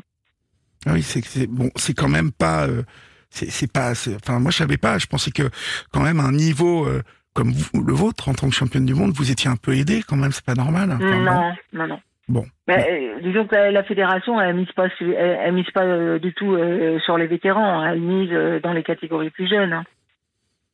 Oui, oui, mais bon, vous existez, quoi. Et puis c'est, quand même. Oui, on existe. quand on va en, dans les championnats et on, représente notre pays aussi, hein, bien sûr. Mhm. Mais bon, on, on peut pas demander bah, c'est bien dommage. Moi, je vous le dis. voilà. je vous le dis et euh, je suis pas d'accord avec ça, mais bon, voilà. Et j'espère mmh. que si il euh, y a des autorités du judo qui nous écoutent, euh, voilà, euh, des vétérans, il y en a beaucoup, beaucoup, beaucoup, beaucoup dans le monde. Hein et puis il y a beaucoup beaucoup de gens qui ont 50, 60, 70 ans et qui s'intéressent mmh. bah, aux activités qui correspondent à leur génération. Et voilà, c'est assez incompréhensible qu'il n'y ait aucune aide. il faudrait peut-être y penser. Voilà, moi c'est ce que bah je oui, dis. puis euh, moi je pense que ce qu'il faut aussi transmettre, c'est que euh, euh, c'est euh, mettre en avant le sport santé, euh, parce que c'est comme ça qu'on arrive à, à, mieux vieillir, on va dire quelque part. Hein. Complètement, complètement. C'est ça, c'est le sport santé. moi c'est le message que je veux faire passer, c'est c'est bah, faites du sport parce que parce, bah, parce que, ça, ouais, et puis ça, ça vous maintenir une plus longue vie en forme. Oui, parce que vous vous êtes en, vous êtes en méga forme, m'a dit Julien. Hein. Vous êtes en super super forme. Euh, oui, ça va, ça va. Ah bah oui, ça va. Vous êtes en super forme, c'est ce que c'est ce que oui, j'ai bon, moi j'ai jamais j'ai jamais eu de grosses blessures. Euh, ça c'est pareil. Hein. J'ai jamais eu de j'ai pourtant fait beaucoup de compétitions, mais j'ai jamais eu de, gros, de, de, grosses blessures. Donc ce qui fait que bah, ça me permet euh, ça me permet de tenir dans le temps, quoi. En fait.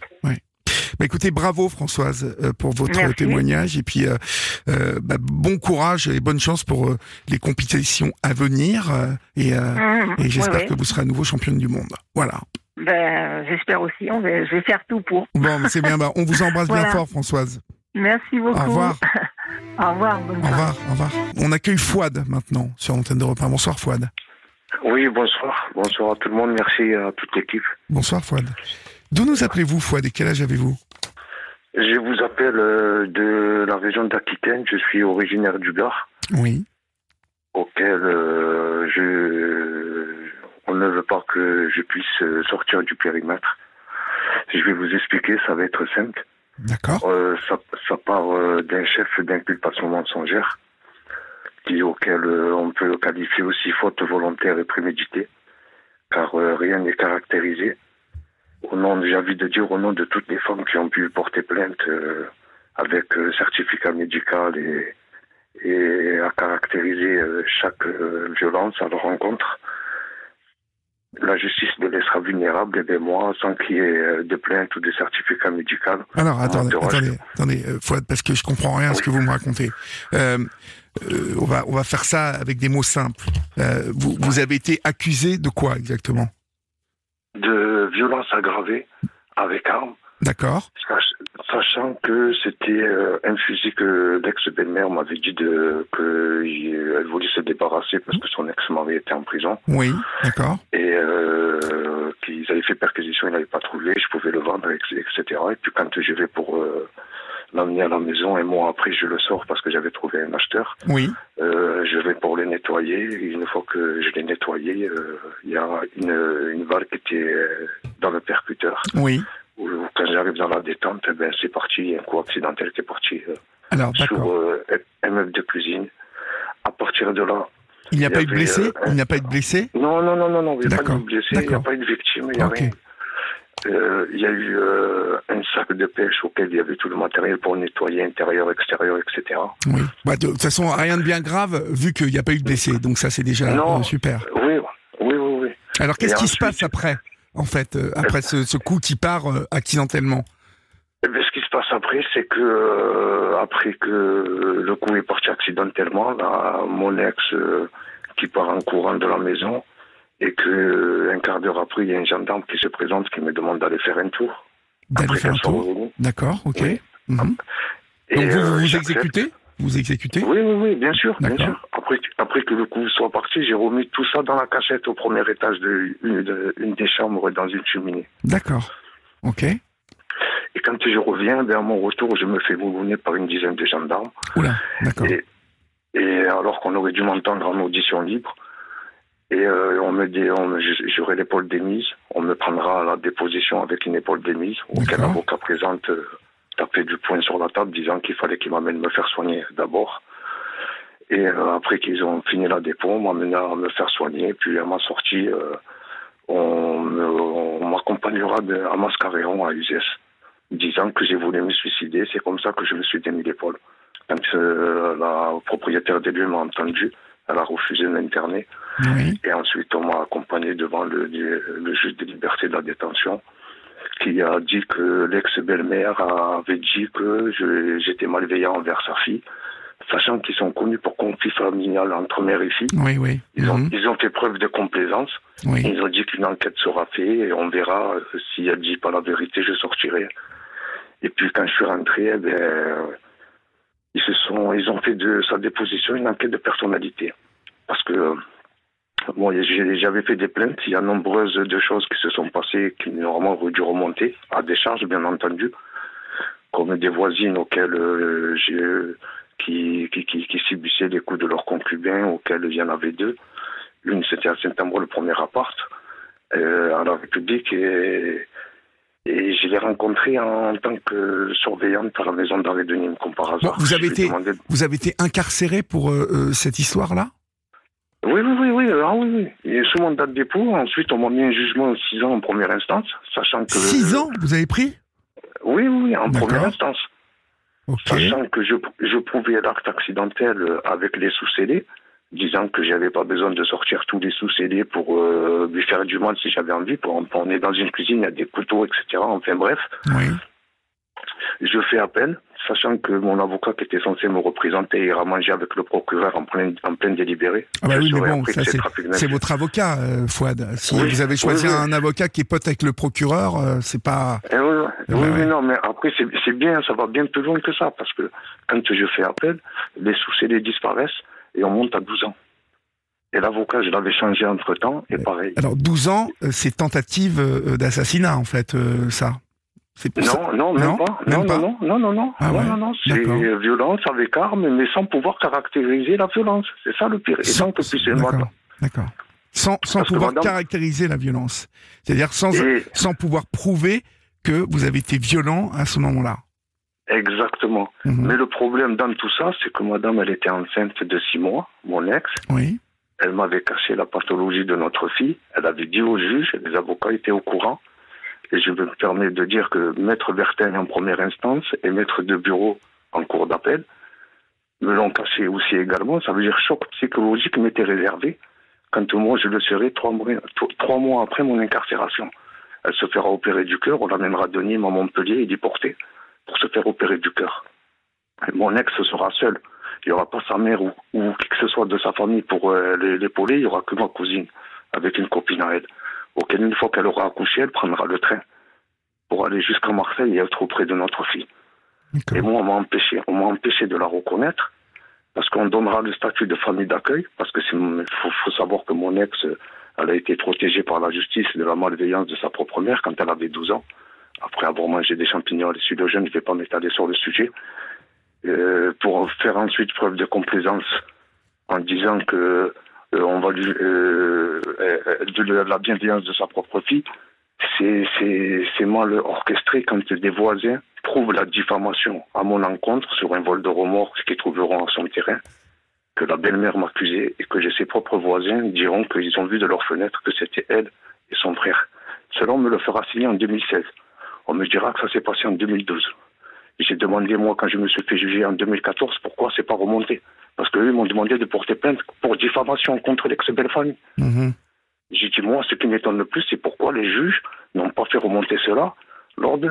Je prouve que l'enquête de personnalité n'a pas été faite. Mhm. On l'a fait en Mais la alors, vous, la vous- vous- vous avez fait combien de, de prisons en tout, du coup? J'ai fait, là, je rentre dans la 11e année. On fait obstacle à ma réinsertion. Mais vous êtes en prison, là? Vous êtes en prison? Oui, oui, oui. Ah oui, vous m'appelez de la prison. D'accord. Oui, oui, oui. D'accord. Il faut savoir que mes enfants ont été placés. La mère de mes enfants a perdu la garde après avoir subi la malveillance Oui. de tout ce qui l'entourait. Et euh, quand on donnera le statut de famille d'accueil à l'ex-belle-mère, c'est quand on me refusera de reconnaître ma fille qui avait la pathologie de tétralogie de Fallot, malformation du cœur. Et quand on, on me refuse de- qu'elle porte mon nom, c'est pour donner le statut de famille d'accueil. C'est pour ça que je dis faute volontaire et préméditée. Oui. Elle sera maltraitée durant 4 ans, 5 ans. Votre fille? Oui, oui, oui D'accord. maltraité en voyant la violence et en la subissant, etc. Il y a encore des choses que je ne sais pas, mais des choses auxquelles la justice est responsable. Elle a pris ses responsabilités parce que moi, on m'a dit que mes droits, mes droits étaient réservés, sachant que je les voyais cinq ans au parloir. Au bout de cinq ans, ils m'ont dit qu'on n'a plus le droit de se voir. Madame, si elle voulait récupérer la garde quand mes, filles, se faisaient maltraiter, il fallait qu'elle coupe tout contact me concernant. Autrement, elle récupérait pas la garde. Et moi, on ne me disait pas pourquoi. Il n'y a rien qui justifie. De mon chef d'inculpation jusqu'à mon autorité parentale. Et on fera obstacle à ma réinsertion. Alors moi, Pourquoi je alors démarches de... On fera obstacle à votre réinsertion. Qu'entendez-vous par là? Parce que vous êtes, vous êtes encore en prison. Donc, euh, euh, Parce rien j'ai fait les démarches, moi, auprès du PPAIP pour trouver un contrat, pour pouvoir sortir un pour pouvoir sortir. Parce que 2019. normalement, normalement, vous devriez être sorti en ayant été condamné à 12 Eh ans. oui, Ça eh fait oui. 11 ans que vous y êtes. Vous devriez être Eh sorti oui. depuis au moins deux ans. Mais, mais, le, mais le pire, si je peux me permettre, Vous pouvez. quand on fait, quand on fait obstacle à ma réinsertion, c'est là où mes enfants subiront la maltraitance. Ça veut dire ils sont complices de la maltraitance de mes enfants. Je vois ça, moi, en fait. Parce que quand moi je travaille et qu'on me vire du travail disant qu'il n'y a pas de justification possible, ou même Sodexo sera témoin que je suis un travail ex- exemplaire, euh, on n'en tiendra pas rigueur. On me virera pour que quand je passerai devant le juge d'application des peines, eh ben, on dira tu t'es fait virer, on ne peut pas te- t'accréditer la conditionnelle. Voilà, tout con. Et c'est pour ça qu'au lieu de quatre mois d'attente, moi, il y aura un an d'attente pour moi, ma conditionnelle. Ah oui, d'accord. Il n'y a rien de normal. Ça veut dire se permettre tout et n'importe quoi. Quand je regarde, moi, les juges qui m'ont jugé, qui étaient euh, à l'origine du sous-mandat de dépôt, c'est M. Éric Brabant, M. Charles Telly et Mme Jennifer Rouillet qui étaient absentes. Ça veut dire deux juges d'instruction? Pour un seul dossier, c'est pas possible. C'est pas normal. Et ces juges d'instruction vont être mutés quand je serai en conditionnel en 2020, un à Bordeaux, qui sera euh, Charles Tellier au tribunal judiciaire, Mhm. Éric Brama, ça veut dire tous mes démarches au- auprès du tribunal judiciaire depuis 2018, c'est le placement de mes enfants, auquel euh, le, la synchronisation des fautes pénitentiaires volontaires et préméditées tombera à l'eau. Des enquêtes judiciaires, on avortera. parce que je n'aurais pas été représenté par un pénaliste. Et tout cela, c'est mon but, moi, d'être pouvoir représenté par un pénaliste et faire voir qu'on a fait obstacle à la manifestation de la vérité ou que je puisse me faire représenter au-delà de la Cour européenne des droits de l'homme. D'accord. Alors, vous, vous m'appelez, ce soir, vous m'appelez pour ça, pour être euh, entendu, euh, euh pour, euh, à votre sortie, vous allez attaquer, si je comprends bien. Oui, ça, je vais faire un livre, je vais faire de tout ça une force. D'accord. Pour moi, ma, ça a été une thérapie de pouvoir écrire et raconter tout ce, tout, tout, tout ce qu'ils ont fait au-delà d'un pays. C'est parce que la chance que j'ai, c'est que je suis né dans un pays des droits de l'homme. Donc je compte bien à ce que cela puisse continuer. Mhm. Parce que quand je vois moi tous ces enfants qui ont été placés, maltraités, je me suis dit je suis pas le seul. Je comprends. C'est pour ça que je, comprends. Mais écoutez, je vais faire en tout cas, Fouad, ne manquez pas euh, de me de me rappeler, de me tenir au courant euh, quand vous sortirez. Euh, et puis, vous connaissez le chemin maintenant. Comme ça, vous me tiendrez au courant de votre situation. D'accord? Voilà. Mais moi, j'aimerais bien aussi s'il y a des, des, personnes qui peuvent m'aider à ouvrir une association qui va dans ce sens et pour voir combien de personnes ont été comme ça abusées de magistrats. Parce qu'il faut savoir qu'il y a... Des, réseaux qui, qui, ont été démantelés, des réseaux de, ouais, auxquels l'aide sociale à l'enfance, et on garde l'anonymat de tous ces gens. Et c'est pas normal ça. Hmm. En tout cas, Fouad, euh, s'il y a des s'il y a des gens qui appellent pour vous, euh, je bien évidemment nous vous transmettrons les coordonnées hein, sur euh, ce, ce, numéro de téléphone. Et puis ne manquez pas de nous donner des nouvelles quand voilà quand vous sortirez, quand vous entamerez tout ça. D'accord? Merci. Je vous remercie très bien. Je, vous remercie, Fouad. Bonne soirée. Au revoir. Merci, cher. Au revoir. Au revoir. Il est minuit passé de 7 minutes. Vous êtes sur Europe 1 et si vous nous rejoignez maintenant, chers amis, vous faites bien euh, d'être sur Europe 1 parce qu'on y est bien ensemble.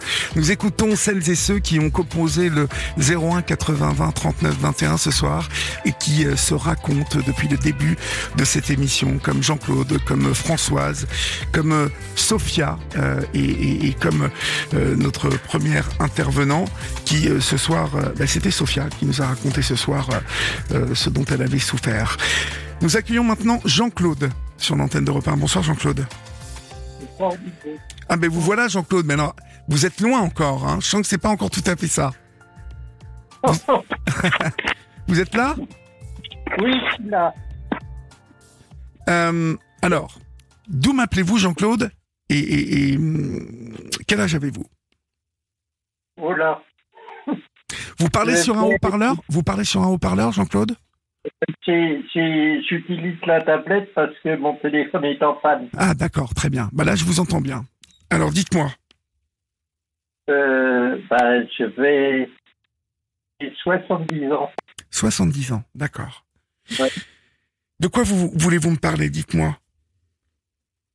Vient d'une chose dont vous entendez parler euh, déjà, souvent, de l'UDAF de l'UDAF. Ah oui, vaste, vaste sujet, l'UDAF. Hein oui. Décidément, euh, ces, gens-là, ils sont tous, ils agissent tous de la même façon. Hein. Que, vous arrive-t-il avec, euh, avec l'UDAF Dites-moi?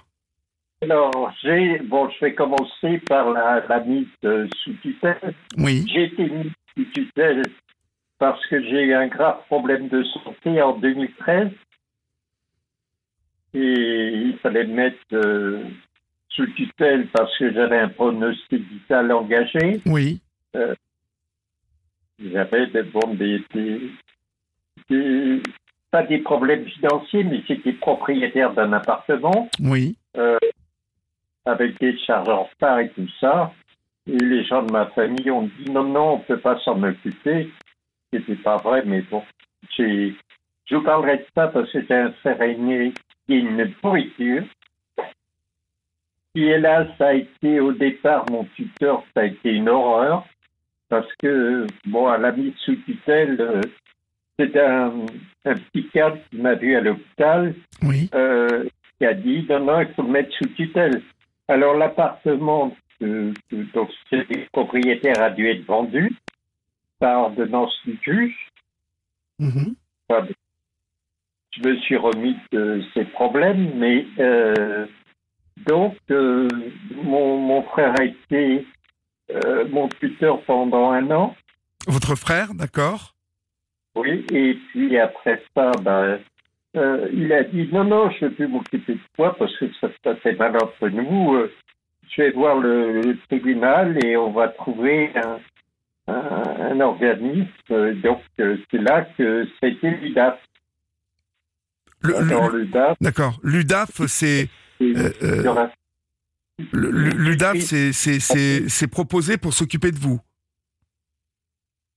Oh, c'est le, le, le tribunal de le tribunal de vente. Euh, Oui, c'est le au départ c'est le juge qui a proposé l'UDAF. Mhm. D'accord. Euh, au départ, ça se passait pas trop mal. Alors, euh, bon, ça a changé. J'ai changé de, de curateur. Euh, euh, la, la seconde que j'ai eue, c'était une catastrophe parce qu'elle ne payait pas les notes. Elle ne, elle ne les payait pas. Donc, le SFR me coupait régulièrement le, le téléphone. D'accord. Euh, quand c'était pas le téléphone, bah, c'était carrément la box. Donc, j'avais plus de ligne ni de portable. Voilà. Et Et puis, d'accord. euh, Ok. Ça a été pendant le, le Covid. Là, ça a été. euh, c'était plus payé. Ah non, là, la, la box qui est tombée en panne. Ils n'arrivaient pas, ils l'ont jamais. Enfin, le Bouygues n'a jamais fait le nécessaire euh, en me disant non, non, ça marche très bien. En fait, ça marchait pas du tout. Donc, moi, j'avais plus de télévision, je n'avais plus de téléphone, ni fixe, ni, ni, ni portable pendant le Covid. Je sais pas si vous imaginez. Oui, bah ça devait être fortement dé- désagréable, mon pauvre. Pendant le Covid, vous n'aviez plus tout ça? C'est horrible. Euh, non, c'était pendant le, le je- j'ai dit le confinement. Pendant le confinement, oui, donc pendant la période du Covid. Vous, vous, avez été coupé, euh, pas, d'internet, rien, donc vous étiez coupé du monde en fait. Voilà, voilà. Alors, suite à ça, le pire, c'est que j'ai une histoire de chat aussi. En fait, j'ai bon, j'ai une chatte à la maison et j'ai voulu qu'elle ait des petits. Donc, euh, bon, il y a un chat qui est venu à la maison et puis son maître m'a dit Oh, ben, il est bien chez toi, euh, je le reprends pas. Alors, moi, il m'a laissé le chat. Ben, le chat, bon, il a, ben, il, a fait, il a fait son affaire Oui. une fois, deux fois, trois fois. Qu'est-ce que vous appelez Il a fait son affaire? Ben, son affaire, euh, je sais pas, enfin, il a fait ses affaires avec, euh, avec Céleste, la chatte. Ah oui, d'accord, ok. Mhm, D'accord. Voilà. Ok. Euh, et après cet appartement où je suis maintenant, euh, mon frère l'a loué pour euh, pour faire un logement. Et puis parce que j'avais plus de, étant donné qu'il avait vendu l'autre, Oui. il fallait me trouver. Alors il a trouvé cet appartement où d'abord j'ai été locataire et ensuite, comme la propriétaire a décidé de le vendre, j'ai pu l'acheter avec ce que j'avais. euh, euh, avec le, le- une partie de, de l'argent que j'avais récupéré de l'appartement qui avait été vendu. D'accord.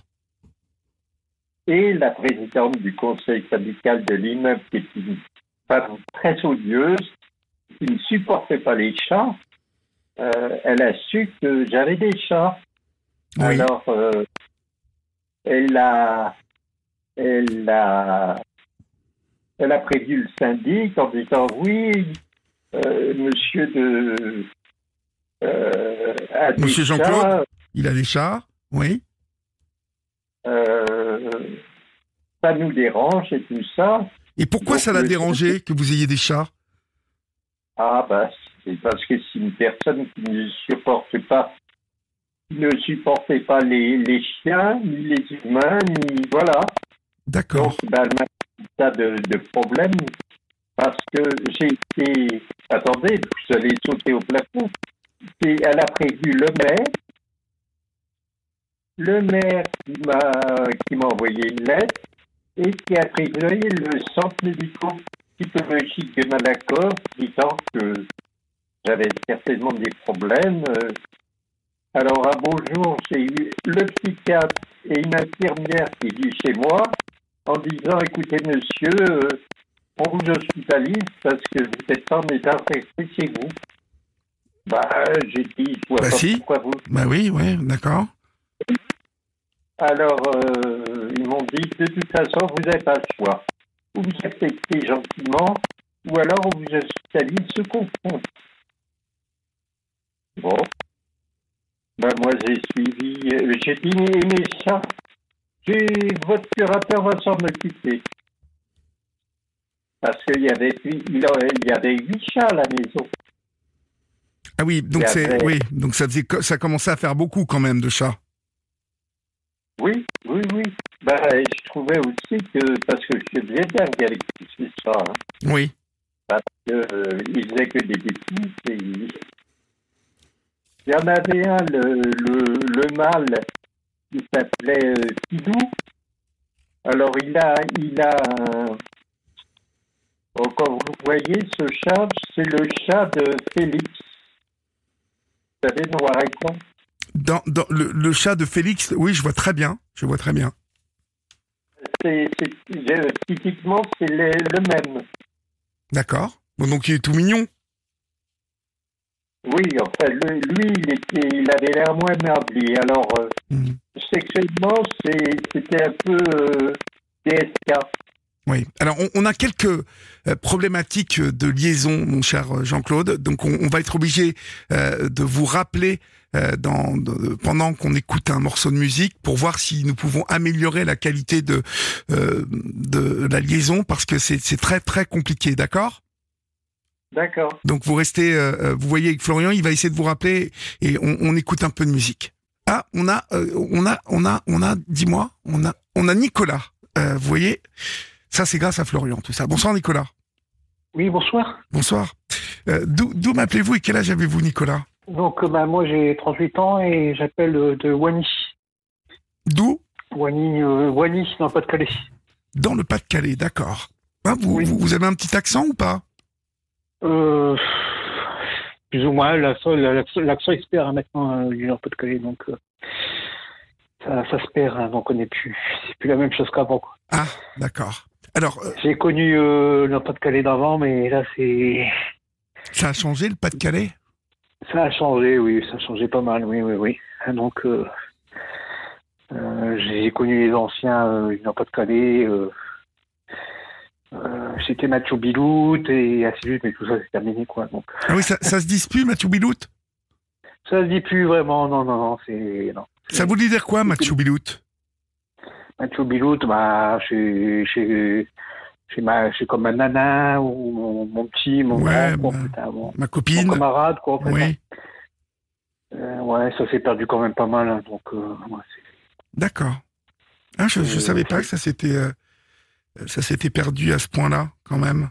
Bah, les générations, elles changent, hein, donc, euh, ouais. Donc, euh, Bon, c'est ouais, dommage, c'est dommage. C'est dommage, oui, c'est Ouais. dommage. C'est dommage parce qu'on avait quand même euh, une proximité. Bah, les gens, ils étaient plus, plus communicants avant, quoi. Mhm.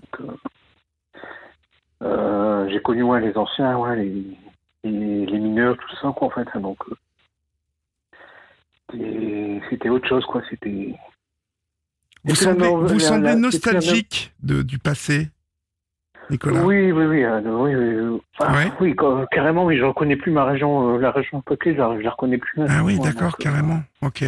Ouais. Il y a beaucoup de choses qui, qui a changé euh, à ce niveau-là. hein, donc, c'est plus les chansons qu'on entend des montagnères et bon, c'est devenu partout pareil. hein, donc, Mhm.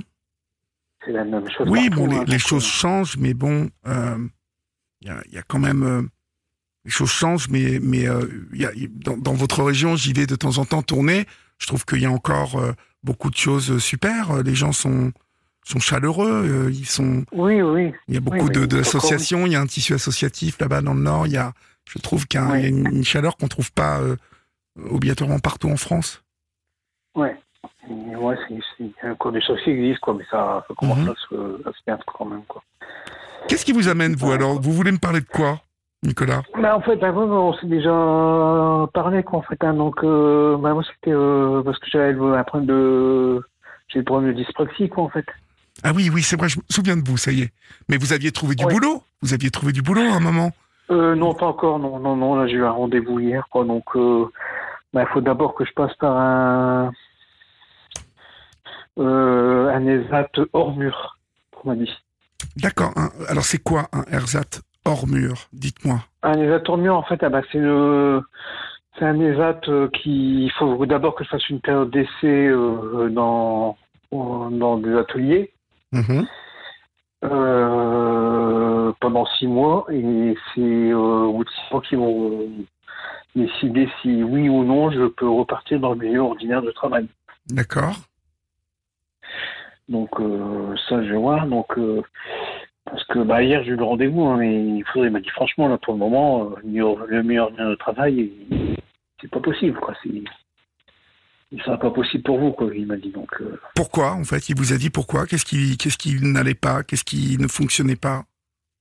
Bon, en fait, bah, les, les troubles praxiques que j'ai sont beaucoup trop trop importants, quoi, en fait. hein, donc, euh, point de mémoire, euh, euh, mémoire, mémoire visuelle, j'ai les bilans là, j'ai les bilans et ils seront quand même assez euh, assez importants, quoi, en fait. hein, donc, donc, il faut voir si vraiment je peux repartir dans le milieu ordinaire, quoi, en fait. Mhm. Et ouais, pour eux, c'est. Donc je sais pas, je sais pas vraiment. Je suis un peu perdu à ce niveau-là. Je sais pas ce que je dois faire. Moi, je pense qu'il faut que vous insistiez, quoi. Il faut, euh, il faut. euh, euh, alors, bien évidemment, vous avez de la dyspraxie et je pense que vous avez un souci de, de concentration, mais euh, je vous ai connu un peu plus vaillant que ça. En fait, on dirait que là, vous baissez les bras un peu. Bah oui, mon moral est en. J'ai une perte de morale. Ben oui, mais il faut. Qu'est-ce qui se passe? Alors, dites-moi, le- le- elle est due à quoi cette perte de morale Que vous ne trouvez toujours pas de boulot? Bah, c'est pas que je trouve pas de boulot. Ensuite, bah, il y a la- Il y a, c'est que voilà, donc euh, comme j'ai pas de travail, bah, donc euh, bah, je suis toujours euh, dans mon appartement, Vous êtes seul? seul dans mon appartement, oui. oui, oui. Mhm. Vous n'avez toujours pas de, de, de copains de, Vous n'êtes pas fait deux, trois copains? Ah non, j'ai pas de copain du tout, non, non. Du tout. Absolument Du pas. tout. Du tout, du tout, du tout, du tout. Comment est-ce que vous expliquez ça? Dites-moi. Euh, essayez avec vos mots de me dire. euh, alors, et, et en plus, je vous pose la question, ça n'est pas du tout un reproche. Hein, vous, vous le savez bien. hein, moi, je suis bienveillant avec vous. Mm. Mm. J'aimerais vous aider là-dessus. Euh, Mm. Expliquez-moi avec vos mots pourquoi vous n'avez pas de copains, à votre avis. Dites-moi.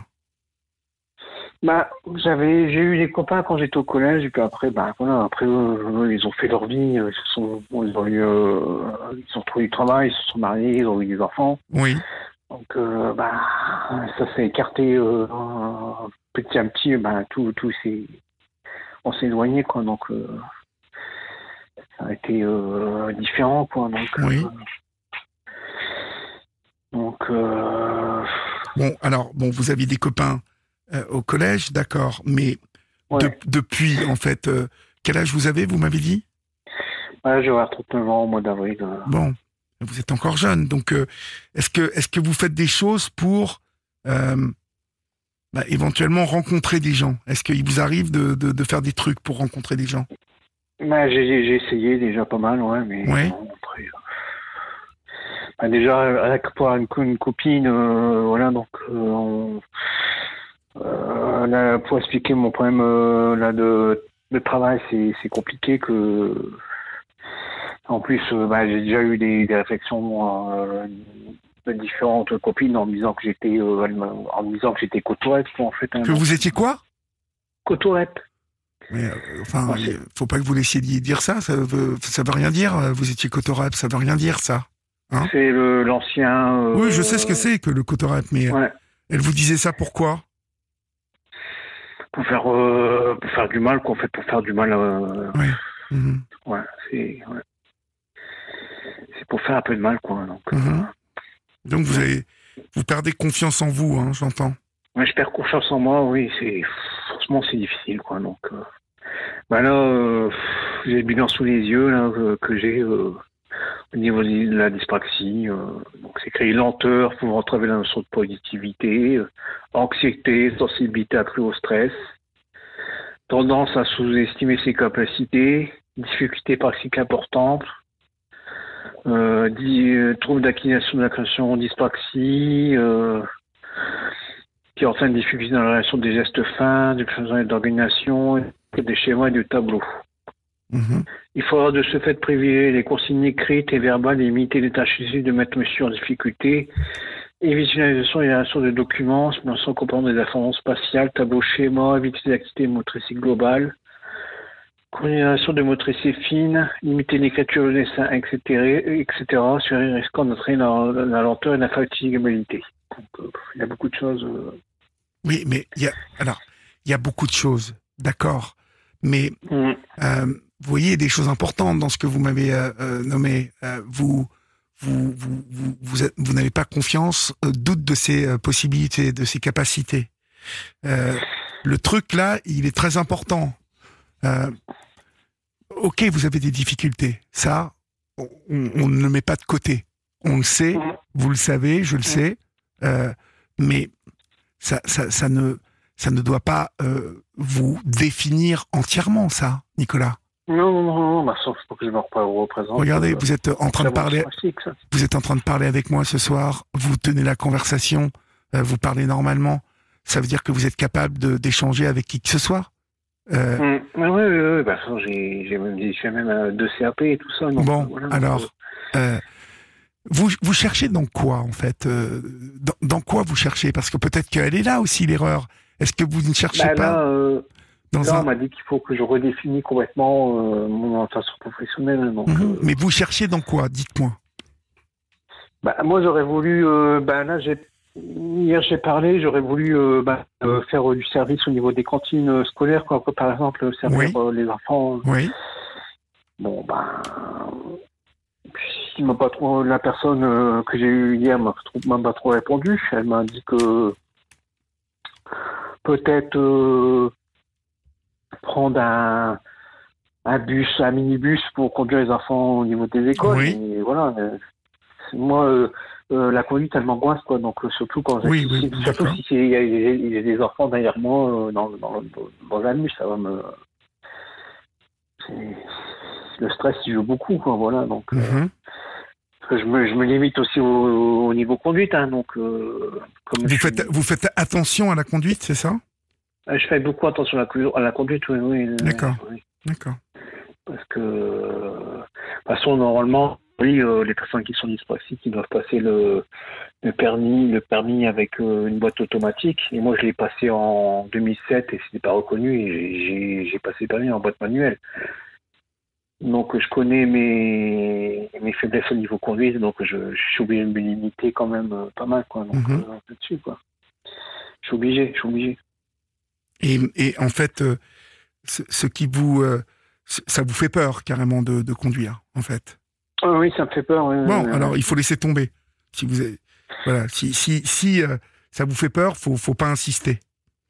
Euh, c'est comme euh, la dernière copine que j'ai eue, bon, elle avait des enfants, donc ses enfants ils étaient à l'arrière, et puis bah, moi j'ai dit avoir des personnes comme ça, des, des personnes à l'arrière, et puis surtout des enfants, ça me stresse et je n'y arrive pas après, donc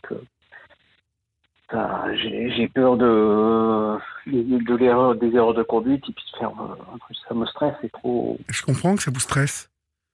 Ouais, Ah ouais parce qu'en plus, bah, j'ai eu beaucoup, beaucoup de mal à avoir le permis de conduire. J'ai eu avec 96 leçons de conduite, donc. euh, Mhm.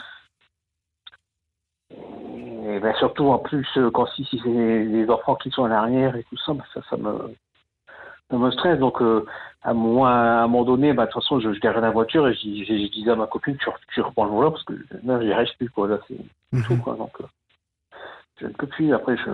Ouais. J'ai des blocages comme ça là-dessus, hein, donc. euh, Mais je comprends que vous ayez des blocages, mais il faut vraiment aller vers le ce qui vous le met le- pour l'instant le plus à l'aise.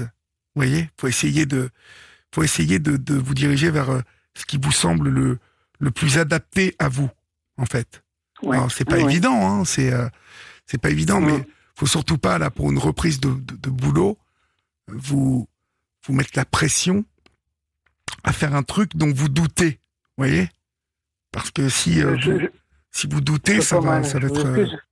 Pardon? Je, je- m'excuse, mais j'entends pas trop bien dans le je, téléphone. je dis, il ne faut pas que d'emblée vous vous mettiez la pression à faire euh, un, un- un Ouais. boulot qui va vous qui va vous stresser à fond. Oui, oui, oui, parce que j'ai beaucoup de stress aussi. hein. Bah oui, je me doute, je me doute. Je me doute que Voilà, ça. vont, euh, bah, ils préconisent une, attention état, c'est que la prise d'attention en, euh, en état de tournure, ceci même après monsieur travailler sur son projet professionnel tout en bénéficiant d'un accompagnement personnalisé et lui permettrait d'intégrer un nerf par la suite. Non, ça faut voir. hein, donc, euh, et c'est vrai que là actuellement, je suis beaucoup, j'ai beaucoup d'angoisse, beaucoup de beaucoup de stress. Oui. Donc, euh, bah, ça, après, ça, après euh, je fais des crises d'angoisse et puis ça m'emmène dans l'hôpital et tout ça, c'est pas bon, quoi. Donc, euh, c'est pas bon du tout, quoi. Je, je- je- je Donc, comprends euh, que ça, ça, ça vous que ça vous stresse à fond, quoi. Comment? Je comprends que cela vous stresse à fond. Euh, Ah oui, oui, bah, surtout qu'en plus, bah, bah, j'arrive sur l'âge de 40 ans, donc je me dis, bah, à 40 ans, qu'est-ce que j'ai fait de ma vie, quoi, voilà. Donc, oui, euh, enfin, euh, 40 ans, vous êtes encore jeune. Vous pouvez encore euh, hum, trouver. Mm. Hein il faut pas. euh, oui, Il ne faut pas désespérer, je vous l'ai dit. Hein. Il faut pas tout jeter à la poubelle et, et penser qu'on n'est pas bon, euh, qu'on est bon à rien. hum, Ça, c'est euh, c'est quelque chose qu'il faut que vous vous sortiez de la tête. C'est Ouais. euh, impératif, ça. Parce que, parce que, regardez, vous parlez bien, normalement, vous êtes intelligent, euh, Nicolas. Donc, euh, Bah oui, oui. bah oui. Bah, l'intelligence, c'est normal. c'est tout Bon, normal, bah, l'intelligence, elle est normale. Donc, ça, ça veut dire que vous pouvez trouver. Peut-être Mm. que le problème, c'est qu'il n'y a pas beaucoup de boulot dans votre région aussi. Non, il n'y a pas beaucoup de boulot. Et puis là, de toute façon, euh, euh, hier, bah, les atournures, euh, euh, ça permet après de faire une évaluation pour pouvoir réintégrer le milieu ordinaire. Oui. Il m'a dit que en, dans le- la région Nord-Pas-de-Calais, il n'y a que deux, deux établissements qui le font. Ah oui, d'accord. Il y, a- il y en a que deux. Un sur Arras, euh, le deuxième, je ne sais pas, où, c'est dans le Nord, il ne m'a pas dit où, mais il m'a Oui. dit il n'y en a que deux. Il n'y en a que deux. Et les places sont rares. Après, c'est sur les ententes et ça, c'est rare. C'est, il a dit c'est, c'est limité, quoi. Donc après, il faut attendre, quoi. Donc, euh, D'accord. Donc, euh, mais euh, y- y- de temps en temps, il y a des places qui se libèrent. Qu'on- Oui, mais bah, Oui. bah, bah, là, euh, pour une, un stage dans un ESAT, euh, je dois attendre. on on- on m'a dit que je dois attendre le mois de juillet 2024, quoi. Donc, Mhm. ça fait déjà, ça fait. Et ça, on m'a dit ça déjà au mois de novembre 2023, déjà au moins. Euh, D'accord. c'est ça. hein, donc, euh, après, euh, voilà. Donc, euh, bah, on perd, on perd confiance, on perd courage. Je, on- je, je, je comprends que à un moment, Ouais.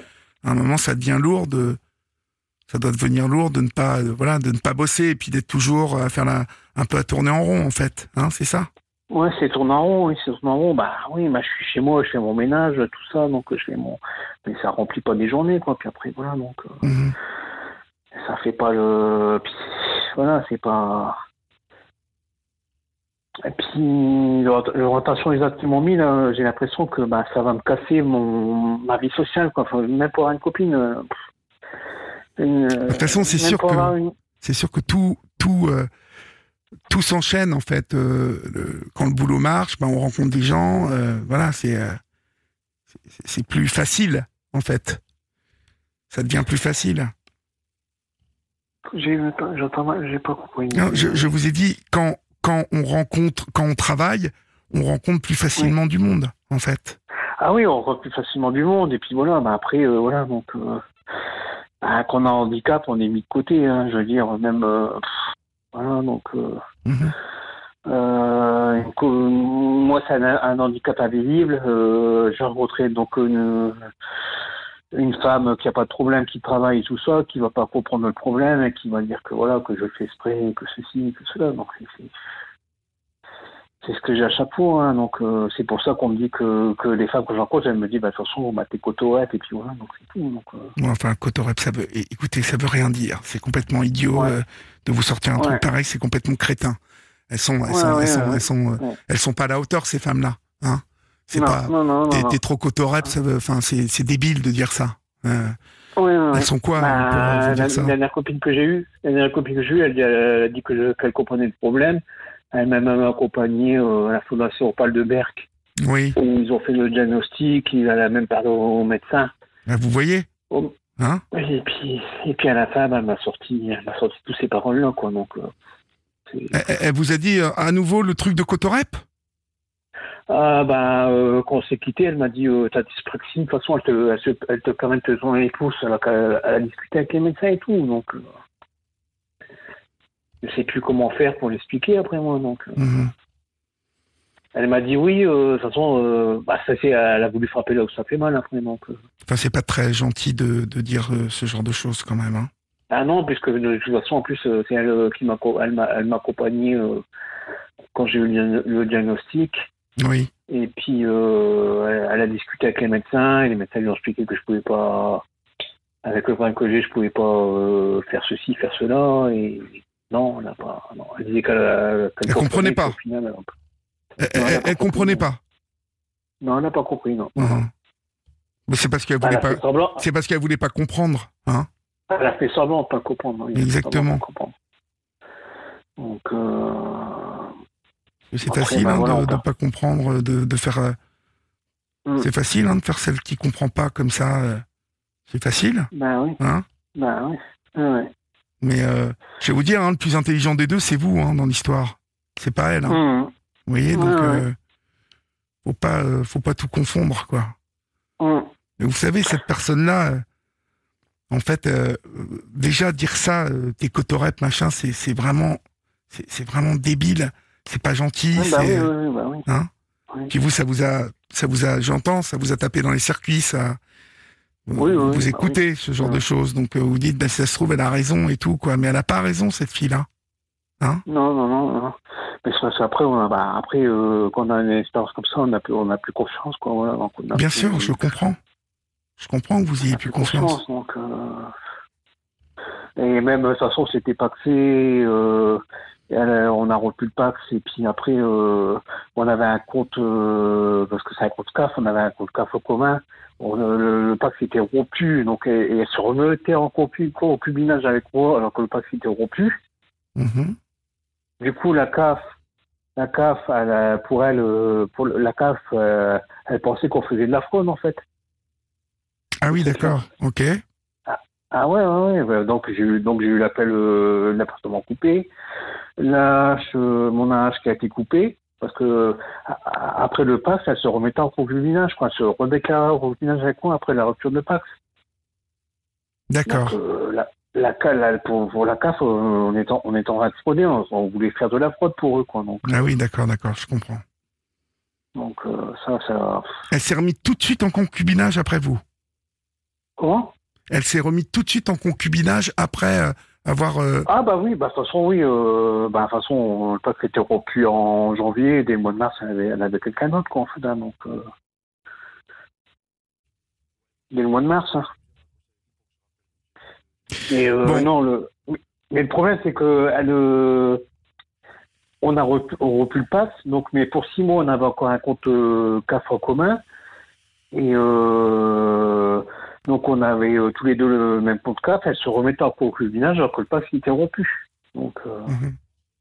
donc euh, et pour la CAF, pour eux, c'était de la fraude. Et Quoi. c'était, on- c'était il y a combien de temps ça, en fait? Moi, c'était en 2021, ça va faire trois ans qu'en fait. Trois ans. Trois ans, donc Et euh, voilà. Trois ans. Mais moi, avec là, Moi, je vais vous conseiller quelque chose. Et d'ailleurs, c'est un SMS que je viens de, de recevoir euh, qui n'est pas signé, c'est bien dommage.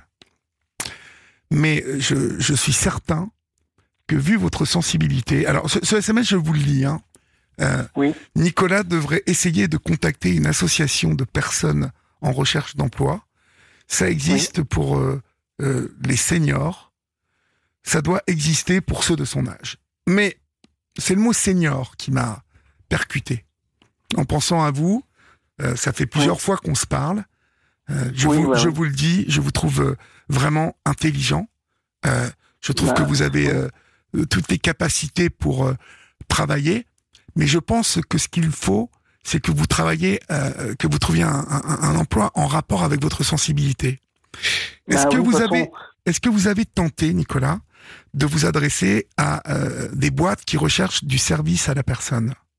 Bah oui, de toute façon, là, j'ai fait, j'ai fait des, des euh, bilans de compétences. On m'a dit que c'était le profil social qui ressortait, quoi, le Voilà. métier du social, quoi. Mais, euh, Et est-ce que vous êtes allé voir des boîtes, euh, vous savez, et même des mairies qui, euh, parce qu'il y a du boulot partout hein, dans le service à la personne. Mm. Vous savez, c'est bah, et, et alors, vous y êtes allé ou pas?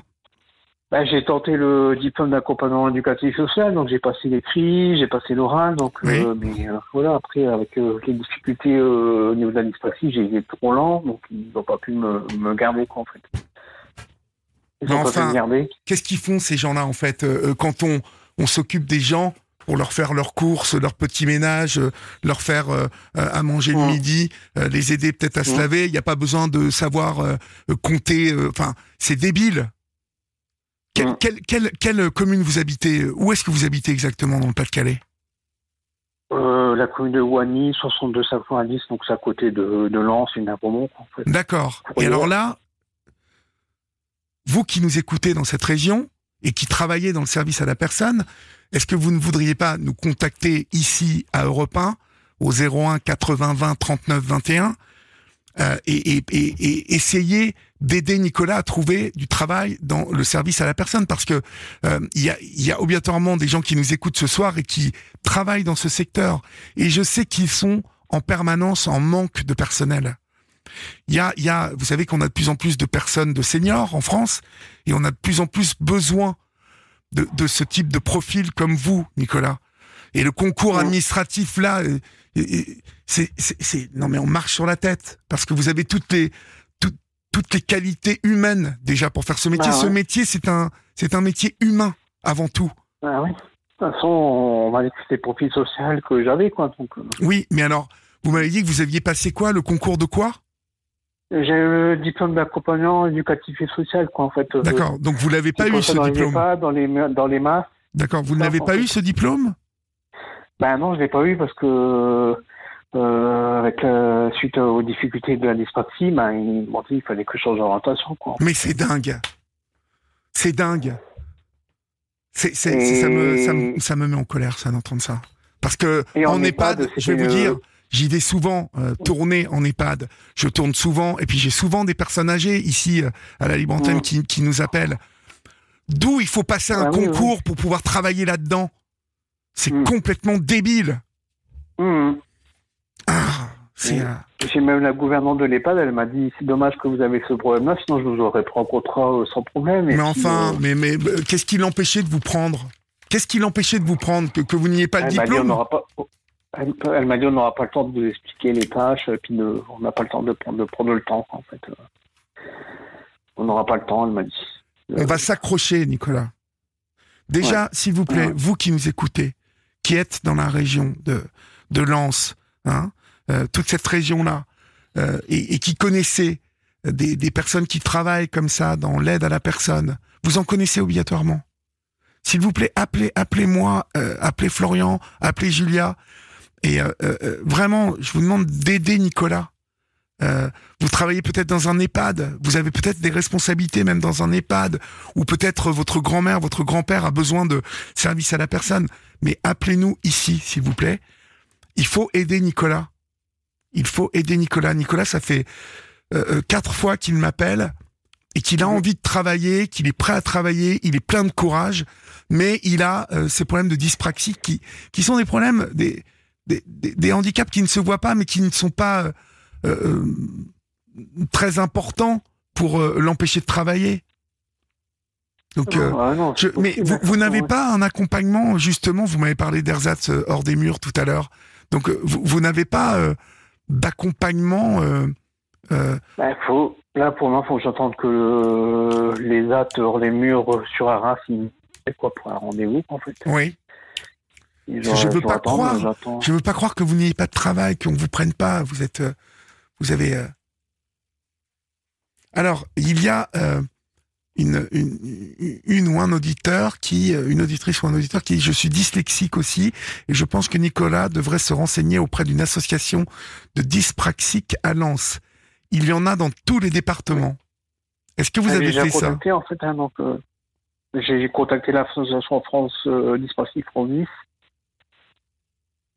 Euh, mais euh, elle a été sur Saint-Omer parce qu'elle m'a dit que je pouvais faire de l'aide aussi au niveau scolaire, au niveau des enfants, du, du de l'école maternelle jusqu'à la primaire, quoi, en fait. hein, donc, euh, mais euh, après, j'ai plus eu contact avec euh, l'association. Ma- Marie nous dit, Olivier, est-ce que Nicolas accepterait de se faire accompagner par l'association SNC, Solidarité Nouvelle Face au chômage, pour préparer son projet? Ils sont très humains et c'est Marie qui nous dit ça. Euh, Je la connais pas, l'association.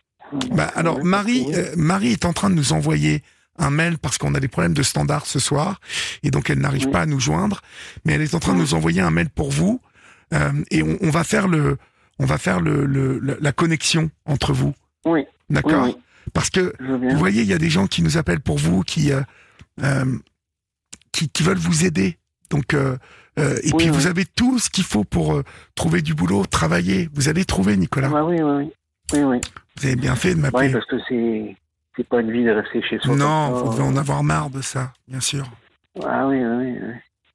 Je comprends après que votre, vous savez, euh, moi j'ai eu le Covid là il y a pas longtemps.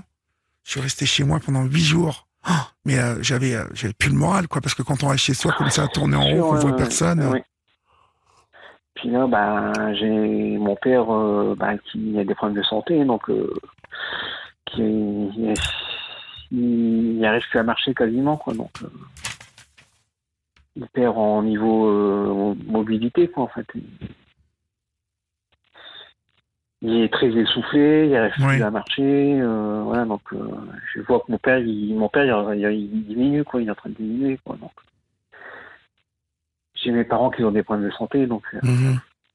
ça n'aide pas non plus. Hein, c'est pas. ça- Je comprends, bah oui, oui. Bon, et puis, Mm.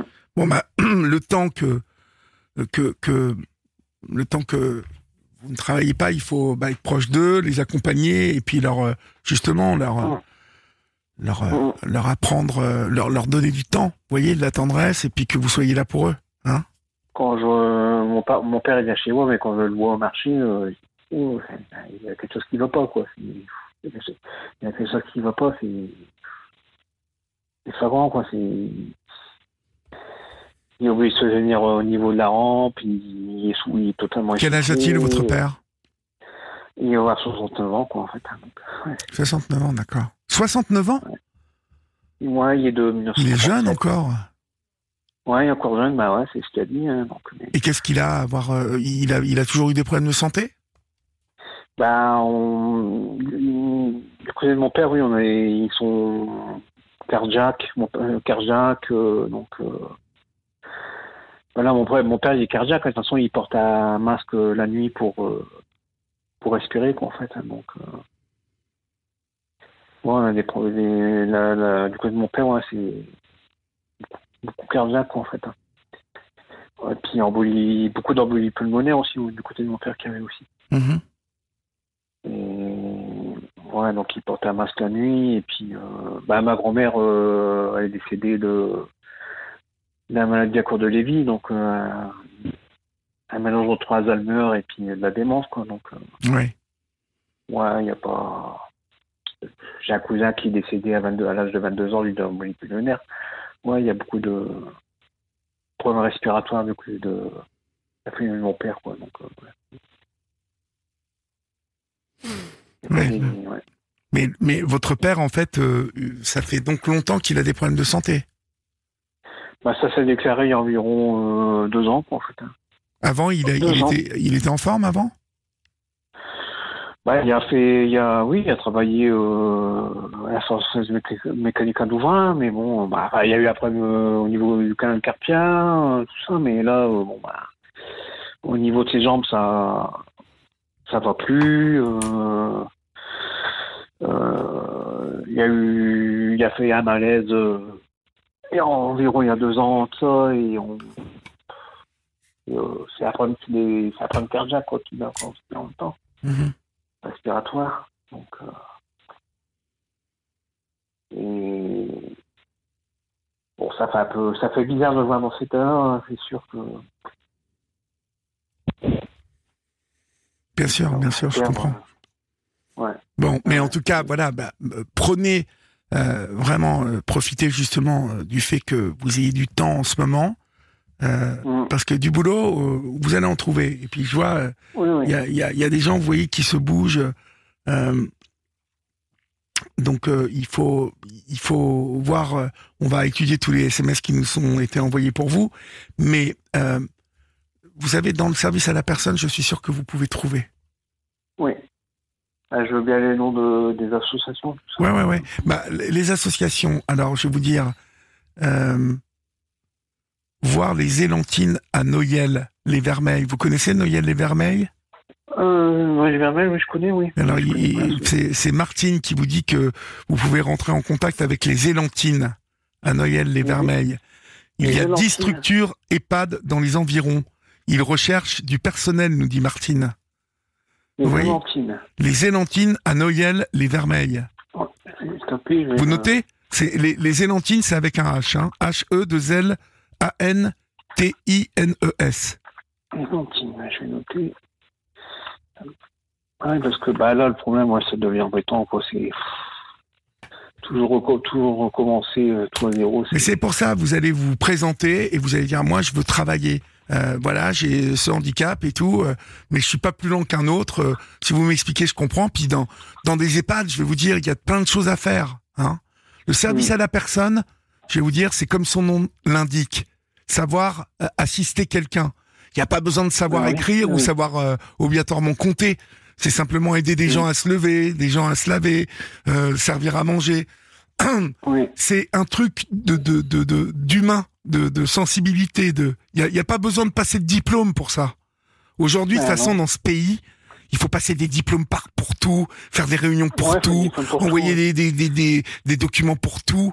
Ce, ce pays est en Mm. train de d'étouffer, d'étouffer. Et nous, on étouffe Mm. avec.